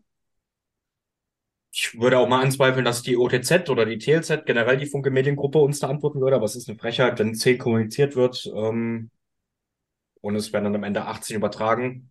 Für die Vereine ist es auch richtig beschissen, vor allem wenn so ein Heimspiel übertragen wird, so ehrlich muss man ja sein, egal ob Zehner oder Erfurt zu Hause spielt, weil es immer irgendwelche Leute geben wird, die sagen, ich habe zwar die Wahl, aber dann gucke ich es mir halt zu Hause an. So steht es ja unter dem schönen Titelbild, wo sie da Jena und Erfurt-Fans nebeneinander geschnitten haben aus den Kurven. Und da steht dann drunter, lass mich zitieren, live im Stadion oder im Stream, die Fans des FC Rot-Weiß des FC Karl Zeiss haben die Wahl. Äh, das ist schon eine absolute Frechheit. Aber dass die jetzt wirklich acht Spiele mehr bekommen. Wir haben ja immer schon die ganzen Wochen, Monate gesagt, wir glauben es sind mehr als zehn mittlerweile. Ja, und jetzt, wenn man mal drauf guckt, es werden 18 sein. Und wer weiß, vielleicht am letzten Spieltag. Das ist ja egal, ob Erfurt oder Jena da oben mitspielt. Oder vielleicht sogar beide. Wenn einer Erster ist, der andere Zweiter. Dann kommt ein 19. Spiel sicherlich bei Funke Medien und das andere vielleicht im MDR oder keine Ahnung wie. Also wenn sich der MDR das nehmen lässt, da äh, eine Konferenz zu machen, wenn es dann auch irgendwie um die Meisterschaft geht, wäre ich sehr verwundert. Das ist natürlich Zukunftsmusik und sehr hypothetisch. Aber pff, naja, im Endeffekt, der MDR kriegt doch auch nur die Sublizenzen von Ostsport, soweit ich weiß. Ostsport hat auch wirklich eigentlich alle Rechte daran. Der MDR hat Rechte an den Zusammenfassungen, soweit ich das im Kopf habe. Und kann mit Ostsport in Rücksprache Spiele übertragen, die sie haben wollen. Aber Ostsport, wenn Ostsport Nein sagt, dann sagen die Nein. Und wenn Funke Medien sagt, wir wollen dann Erfurt gegen XY, wir wollen Erfurt gegen Albinik am letzten Spieltag, dann kriegen die das auch. Wenn die halt ihr Geld zahlen. Ja, Das ist das ist ja auch das, das Interessante bei Ostsport. Also über One Football habe ich jetzt gar nichts gefunden, ob da jetzt diesen Spieltag was läuft. Aber das letzte Spiel des Ostsport aus der Regionalliga Nordost, in dem, wie es dauerhaft sein sollte, freien Stream übertragen hat, war am 25. Februar Cottbus gegen den BRK. Ja, und der Rest war hinter Paywall oder halt im Mitteldeutschen Rundfunk. Genau. Ich da auch nicht. Gut, MDR hatte jetzt äh, das Derby am Wochenende, das Leipzig-Derby. Und sonst, ich glaube, in den letzten Wochen hatten wir generell viele Spieltage, an denen es maximal zwei Übertragungen gab und einer war immer mindestens Paywall. Ja gut, Je Jena Chemie lief. Okay, ja gut, ähm, bei den im Heimspielen weiß ich nie, wann die laufen, da bin ich ehrlich, da bin ich ja eh da, aber Und ich hätte jetzt auch gesagt, dass Lok gegen Cottbus lief. ja, aber Point being, es gibt dann ein Spiel pro Spieltag meistens bei MDR und dann anderes bei Funke und dann noch eins bei OneFootball für 3,50 Euro und Ostsport schickt sich einen feuchten Kehricht, da was zu übertragen, aber zeigen dann halt, und das ist nicht böse gemeint, nicht falsch verstehen, Grimma gegen Lok Leipzig im Sachsenpokal. Ähm, ja, die Frage ist halt wirklich, ob es Ostsport in der Form noch weitergeben wird. Weil man weiß ja nichts. Weiß jemand, ob die schwarze Zahlen schreiben? Ich würde es theoretisch mal anzweifeln. Weiß man Ich nicht. auch. Also ich habe jetzt nicht die Bilanz von Ostsport mir angeguckt. Fakt ist ja aber auch, dass Ostsport quasi die Übertragungswägen und Kommentatoren und so, das, das Funke, die übernimmt von Ostsport. Also wenn man da einen Ostsport-Stream, äh, reinhört, dann kommentiert dann Heiko Malwitz. Da kommentieren dann die anderen, die man auch in Zusammenfassung hört, die auf ihrer Homepage hochgeladen werden, beziehungsweise auf, auf YouTube hochgeladen werden. Äh, aber das ist schon grotesk. Und ich würde jetzt mal davon ausgehen, dass das ja bei den One-Football-Spielen nicht anders ist. Da weiß ich nur, dass die, zumindest am Anfang der Saison, die Qualität muss so dermaßen schlecht gewesen sein. Und die Leute wollten dann ihr Geld zurück, weil sie von 90 Minuten vielleicht 10 gesehen haben. Und One Football war das komplett egal. Ja gut, die werden sich dann sagen, Ostsport ist verantwortlich. Ja. Waren das nicht auch die, die so krassen NFTs investiert haben und jetzt blank gehen? Da bin ich äh, ehrlich gesagt Das habe ich doch überfragt. letztens so gehört, dass die massiv rote Zahlen schreiben. Wahrscheinlich haben sie deswegen auch zurzeit keine Spiele. Äh, wer weiß das schon. Ehrlich Ähm, gesagt äh, hatte ich, äh, bevor du das erwähnt hast, schon wieder die Existenz von NFTs verdrängt und das war eigentlich ganz schön so. ja, das war vor ein paar Wochen, glaube ich, in Medien. Ich glaube, One Football war das. Ich bin mir nicht sicher. Es kann auch du, irgendeine andere da, äh, da bin ich überfordert. Aber ja, was machen wir da jetzt aus Ostsport? Gibt's die nächstes Jahr noch?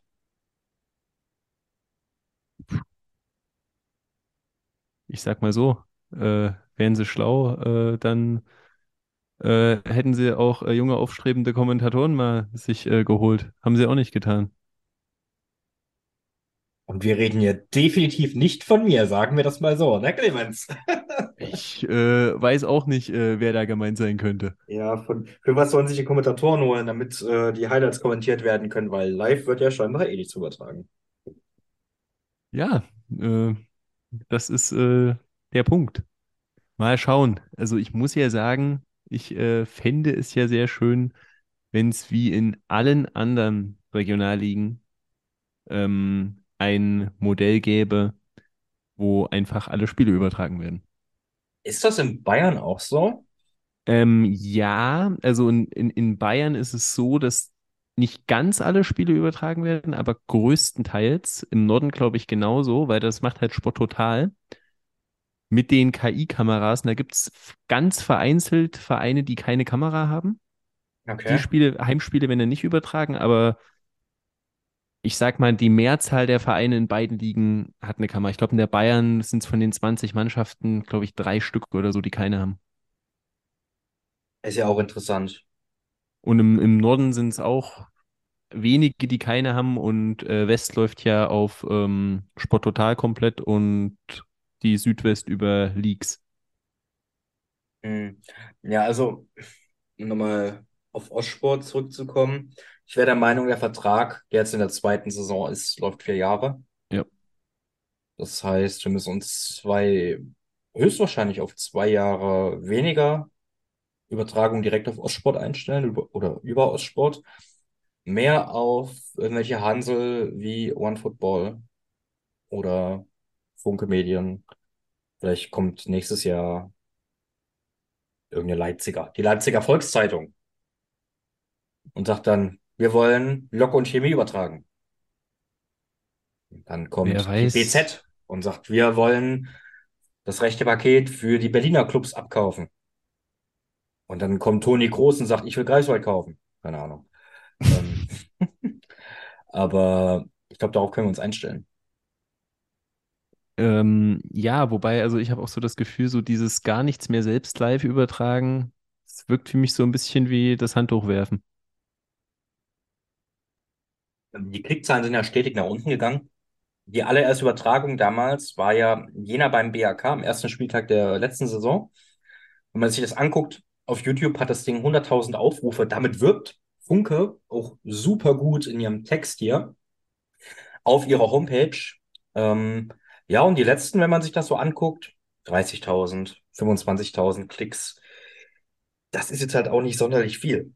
Dann hatten sie zwischendrin letztes Jahr mal irgendwie mit Hauptstadt TV, einem Berliner Sender, eine Kooperation. Da lief dann auch Werbung für irgendwelche Berliner Sachen. Dann natürlich, wenn der Thüringer Mannschaft gespielt hat, auch teilweise in Highlights, dass es dann präsentiert wurde von Greusner Salami. Äh, davon sieht man auch gar nichts mehr. klar. Bei, bei Live-Übertragung kann man eh nicht sehen mit Hauptstadt TV, weil einfach nichts mehr live übertragen wird. Das ist schon krass. Das ist schon richtig krass, ja.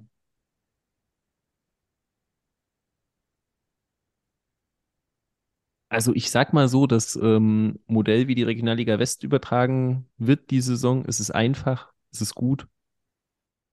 Ähm, ich fände es schön, wenn äh, das nächstes Jahr in der ähm, Regionalliga Nordost genauso ablaufen würde, nur dass man es dann nicht als Pay-Per-View macht, sondern vielleicht als sehr günstiges Abo-Modell für die ganze Liga. Ja, irgendwas muss kommen, weil ganz ehrlich immer 5 Euro zahlen dafür, dass du dann irgendeine Zeitung abonnierst, die dich scheiß interessiert. Und wenn du schon irgendwo ein anderes ein Zeitungsabo hast oder wenn jetzt der BFC-Fan sagt, Jena, unser Spiel gegen Jena wird übertragen in Jena, will das gucken, dann musst du für 5 Euro so ein Ding machen. Oder für Ja, einen Euro pro Monat machen. Ist zwar nur ein Euro, klar, aber es nervt halt einfach. Man gibt mir irgendeine Möglichkeit, die Auswärtsspiele meines Vereins zu gucken oder so. Aber ich glaube nicht, dass es so kommt wie in der Regionalliga West. Äh, Das ist, wäre schön, ja, aber es ist, glaube ich, ein bisschen euphorisch oder.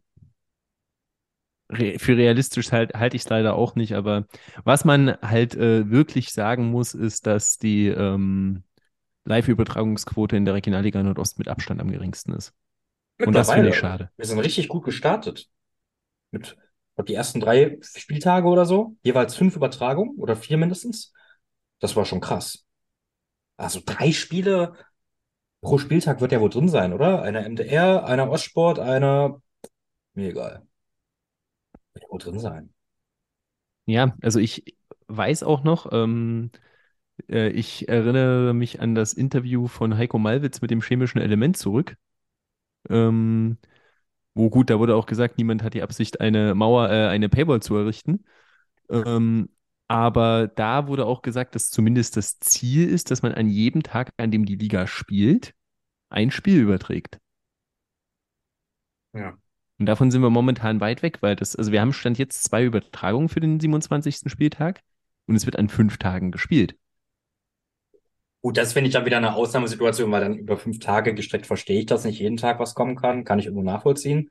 Also, wie gesagt, drei Partien pro Wochenende. Das ist, oder pro Spieltag besser gesagt. In dem Fall ist es ja nicht nur ein Wochenende. Das wird ja wohl drin sein. Aber das, äh, das ist damit nicht so ganz halten. Wie gesagt, wir haben ja vor mehreren Monaten schon mal eine Anfrage an Ostsport geschickt, haben Fragen geschickt, auf die wurde nie geantwortet. Es gab keinerlei Antwort. Nicht mal, wir werden dazu nichts sagen, was halt auch eine absolute Frechheit in puncto Kommunikation ist. Es wäre auch gute Publicity, wenn sie sagen, okay, das lief falsch, das lief gut. Das könnten wir dann hier vortragen, was da geantwortet wurde. Aber nein, es, es wurde sich ja nicht zurückgemeldet. Und das ist einfach amateurhaft. Die verdienen damit irgendwo Geld. Ja, das ist jetzt nicht so, dass ich das mit dem Handy abfilme und illegal livestreame.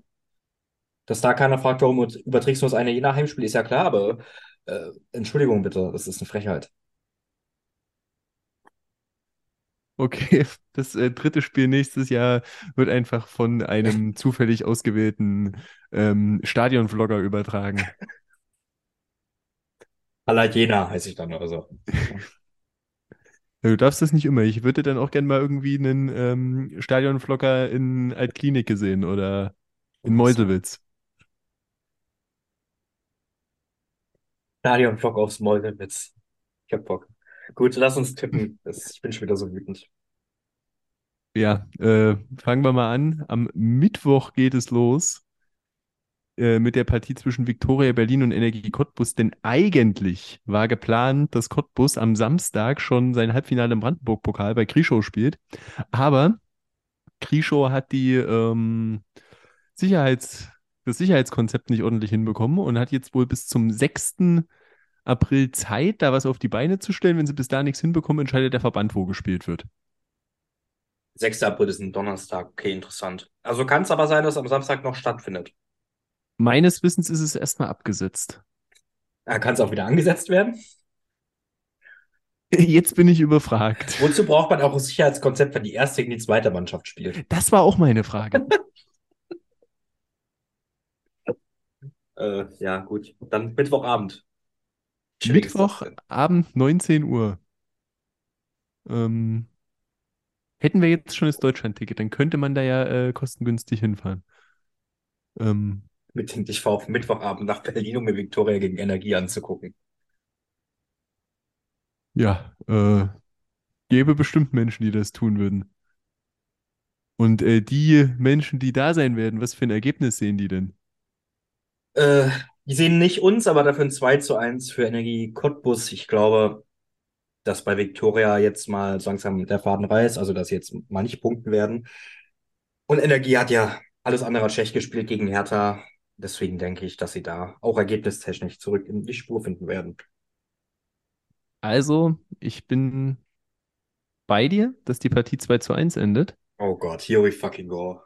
aber ich sag 2 zu 1 für Viktoria. Boah, Alter, du willst wirklich Luca richtig böse sehen nächste Woche. Äh, ja, das, das sowieso, also das äh, sollte, sollte klar sein, ähm, dass äh, mir Cottbuser Tränen immer gut schmecken.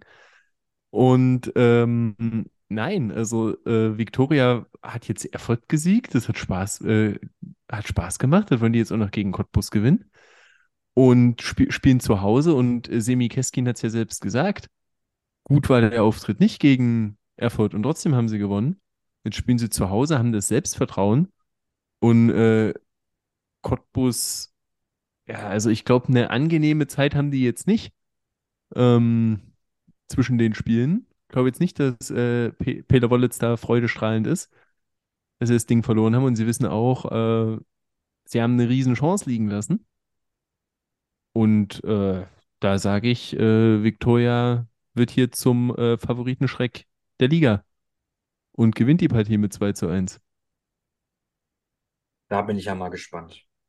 Und weiter geht's dann am Donnerstag. Da haben wir drei Spiele.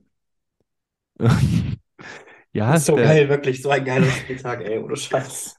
ja, warte gleich ab, das wird gleich noch äh, lustiger, weil eigentlich wären es nur zwei gewesen am Donnerstag. Ja, Da kommen wir dann gleich noch dazu. Fangen wir aber erstmal an äh, mit Babelsberg gegen BFC Dynamo. das ist, glaube ich, der langweiligste Tag, den ich je getippt habe. Also ich sag 2-2. 1-1. Okay. So, jetzt kommen wir zu dem Spiel, was eigentlich am Sonntag gewesen wäre. Dann hätten wir Mittwoch ein Spiel und dann vier Tage am Stück zwei Spiele gehabt. Aber weil die Hertha Jugend, ähm, Die ihr, U19, ne? ich Oder? meine ja, die U19 ihr Halbfinal-Rückspiel im Halbfinale der deutschen Meisterschaft am Montag hat und der Platz nicht überfordert werden soll, wurde das Spiel gegen Chemie Leipzig vom Sonntag relativ spontan auf den Donnerstag gelegt. Also äh, the sexual tension between Chemie Leipzig und unglückliche kurzfristige Spielverlegung auf ähm, unangenehme Wochentage. Tage, die ist auch sehr groß. Es ist so geil, wirklich, Alter. Es ist, es gibt ja nicht genug andere irgendwelche Stadien in Berlin, wo die dann ausweichen könnten. Nee, sie müssen es auf den Donnerstag vorverlegen. So geil, wirklich. Ich, Ja, gut, du musst halt auch immer noch rechnen. Ich weiß nicht, in welchem Bezirk das Stadion da ja, wie liegt, das Wetter dann ist, ne? Hm. du weißt nicht, in dem einen ist dann vielleicht, äh, sind 45 Grad, kannst nicht spielen, dem anderen bricht eine Eiszeit aus. Also. Dann aber die bricht dann nur beim Berliner Senat aus, weil er dann random Spieler absagt und andere stattfinden lässt. Komplett geil. ähm, ja, aber äh, dann halt Donnerstagabend, Hertha 2 gegen Chemie Leipzig. Wie geht's aus? 1-1. Genauso wenig wie die ZuschauerInnen, die das sich angucken wollten, im Stadion gewinnen, wird keine der beiden Mannschaften gewinnen. also, äh, ich sage, es wird einen Sieger geben, ähm, denn da haben wir natürlich wieder viel Korrelation mit äh, Chemie Leipzig. ähm, spielt in dieser Partie die einzige Mannschaft der Liga, die überwiegend in der Farbe Grün unterwegs ist. Und da diese Partie dann am Gründonnerstag stattfindet, passt das einfach gut zusammen und äh, Chemie, die zuletzt auch gut drauf waren, ähm, feiern einen 2-1 Auswärtserfolg. Alter, wo hast du denn den jetzt rausgezogen? Also nicht Ich weiß Tipp, auch ich nicht. meine die Herleitung dazu. Wo äh, der jetzt herkam, ich äh, weiß es wie so oft nicht. Lass ihn uns schnell vergessen bei Lok Leipzig gegen Altklinike, was auch noch parallel ist. Ja, das Spiel äh, findet auch statt und äh, ich schätze mal, so wie du gesagt hast, was langweilig getippt hast, du wieder auf ein Unentschieden getippt. Wieder 1-1. Komplett korrekt. Du, ihr sagst, Babelsberg BFC wird an dem Tag das torreichste Spiel. Ja, zweimal fahren, zweimal back oder so. Meinst du, da gibt's äh, Back-to-Back Mehrfachpacks vom BFC-Stürmer. Boah, warum habe ich was gesagt? Äh, nee, ähm, Altklinike lässt äh, das äh, Licht der Hoffnung für den Aufstieg noch ein bisschen brennen und gewinnt 2-1 bei Lok. Ja, ich hoffe es auch. Ich hoffe es auch. So, Freitag, da haben wir zwei Spiele um 14 Uhr. Es ist ja Feiertag. Das ist so geil, wirklich. Ich finde es so geil. Ja, Es- aber das ist doch scheißegal, weil du am Feiertag spielst, oder? Das wird so- Ich weiß auch nicht. Scheißegal. In der Regionalliga West gab es auch schon mal ein Spiel Freitag 12 Uhr. Also Was? da ist auch ähm, am Mittwoch um 14 Uhr ein Spiel zwischen Schalke und Düsseldorf. Ich verstehe da auch gar nichts mehr. Oder wie in der Ähm, zweiten Frau-Bundesliga, als Jena nach oder um elf an einem Mittwoch hatte oder so.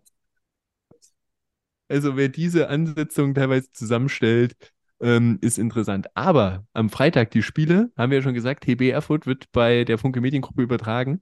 Unbedingt anschauen oder hinfahren, denn höherklassigen Fußball seht ihr an dem Tag nicht. Karfreitag ist ja eigentlich so ein stiller Feiertag. Wundert mich, dass da gespielt werden darf. Profifußball darf anscheinend nicht gespielt werden. Aber die Regionalliga Nordost ist offiziell keine Profiliga, deswegen darf gespielt Doch, werden. eigentlich sind wir das doch. Das haben sie doch extra gemacht zu Corona. Das haben sie extra vor Corona eingeführt. Dass die Regionalliga dann auch in dem Fall dann ein bisschen weiter gespielt hat. Das war doch die Abbruchssaison. Das Ja, hat aber die- also ich- die- extra die- die- durchgesetzt.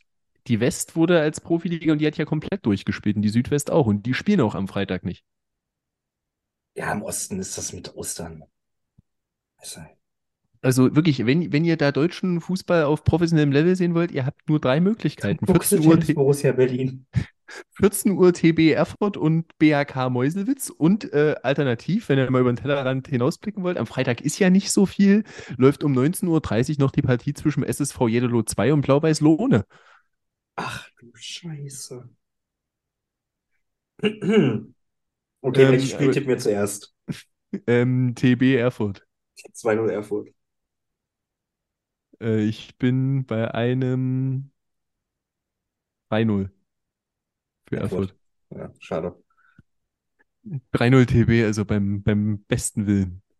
Also das würde mich ja abholen, aber nee, ich glaube auch, dass Erfurt das irgendwie, also irgendwie souverän gewinnt. Gehe ich äh, stark davon aus. Und parallel ähm, im Poststadion BRK Meuselwitz, solange das äh, Bezirk Berlin Mitte nichts dagegen hat. 0-0? Ist das Das eine ist halt Frage so- oder eine Antwort? Das ist halt auch so ein belangloses Spiel, weil das einfach zwei Mannschaften sind, die ich überhaupt nicht einschätzen kann. Der BRK, für die geht um gar nichts mehr. Und Meuselwitz muss kämpfen, aber irgendwie hängen da zurzeit auch nur die Köpfe, wenn man sich das Interview von Luca Bürger nach dem Spiel gegen Babelsberg angesehen hat oder auch nach dem Spiel im Pokal gegen Jena. 0-0? Keine Ahnung. Ich habe jetzt irgendwie gesagt, jetzt hat der BRK mal wieder gewonnen, neuer Trainer Rückenwind, 2-1 BRK. Ja. So, äh, haben wir den äh, Samstag. Da haben wir zwei Spiele um 13 Uhr. Und der Chemnitzer FC empfängt den SV Lichtenberg 47.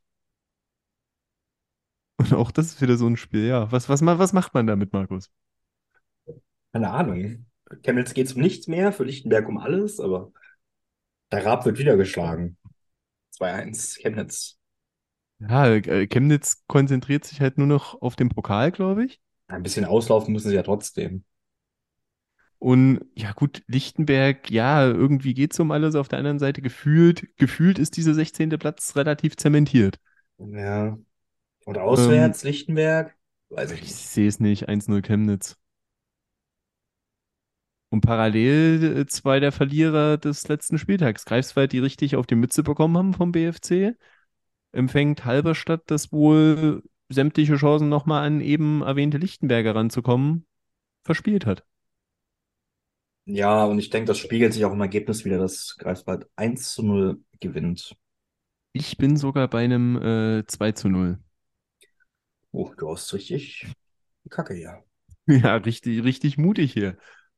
Und dann äh, auf, äh, auf Ostersonntag äh, gibt es dann noch Es ist wirklich so geil, wie dieser Spieltag angelegt ist. Das kannst du keinem erzählen. Also wirklich am Anfang dieses 1, 4 mal 2 fand ich fast noch geiler. Als einmal Mittwoch, dreimal Donnerstag, zweimal Freitag, 14 Uhr wohlgemerkt. Ja, stimmt, 4 mal Zweimal 2 war auch Sonntag. stark. Und dann äh, Sonntag 13 Uhr im MDR wird es übertragen. Oder einfach im Ernst-Abbe-Sportfeld vor Ort sein.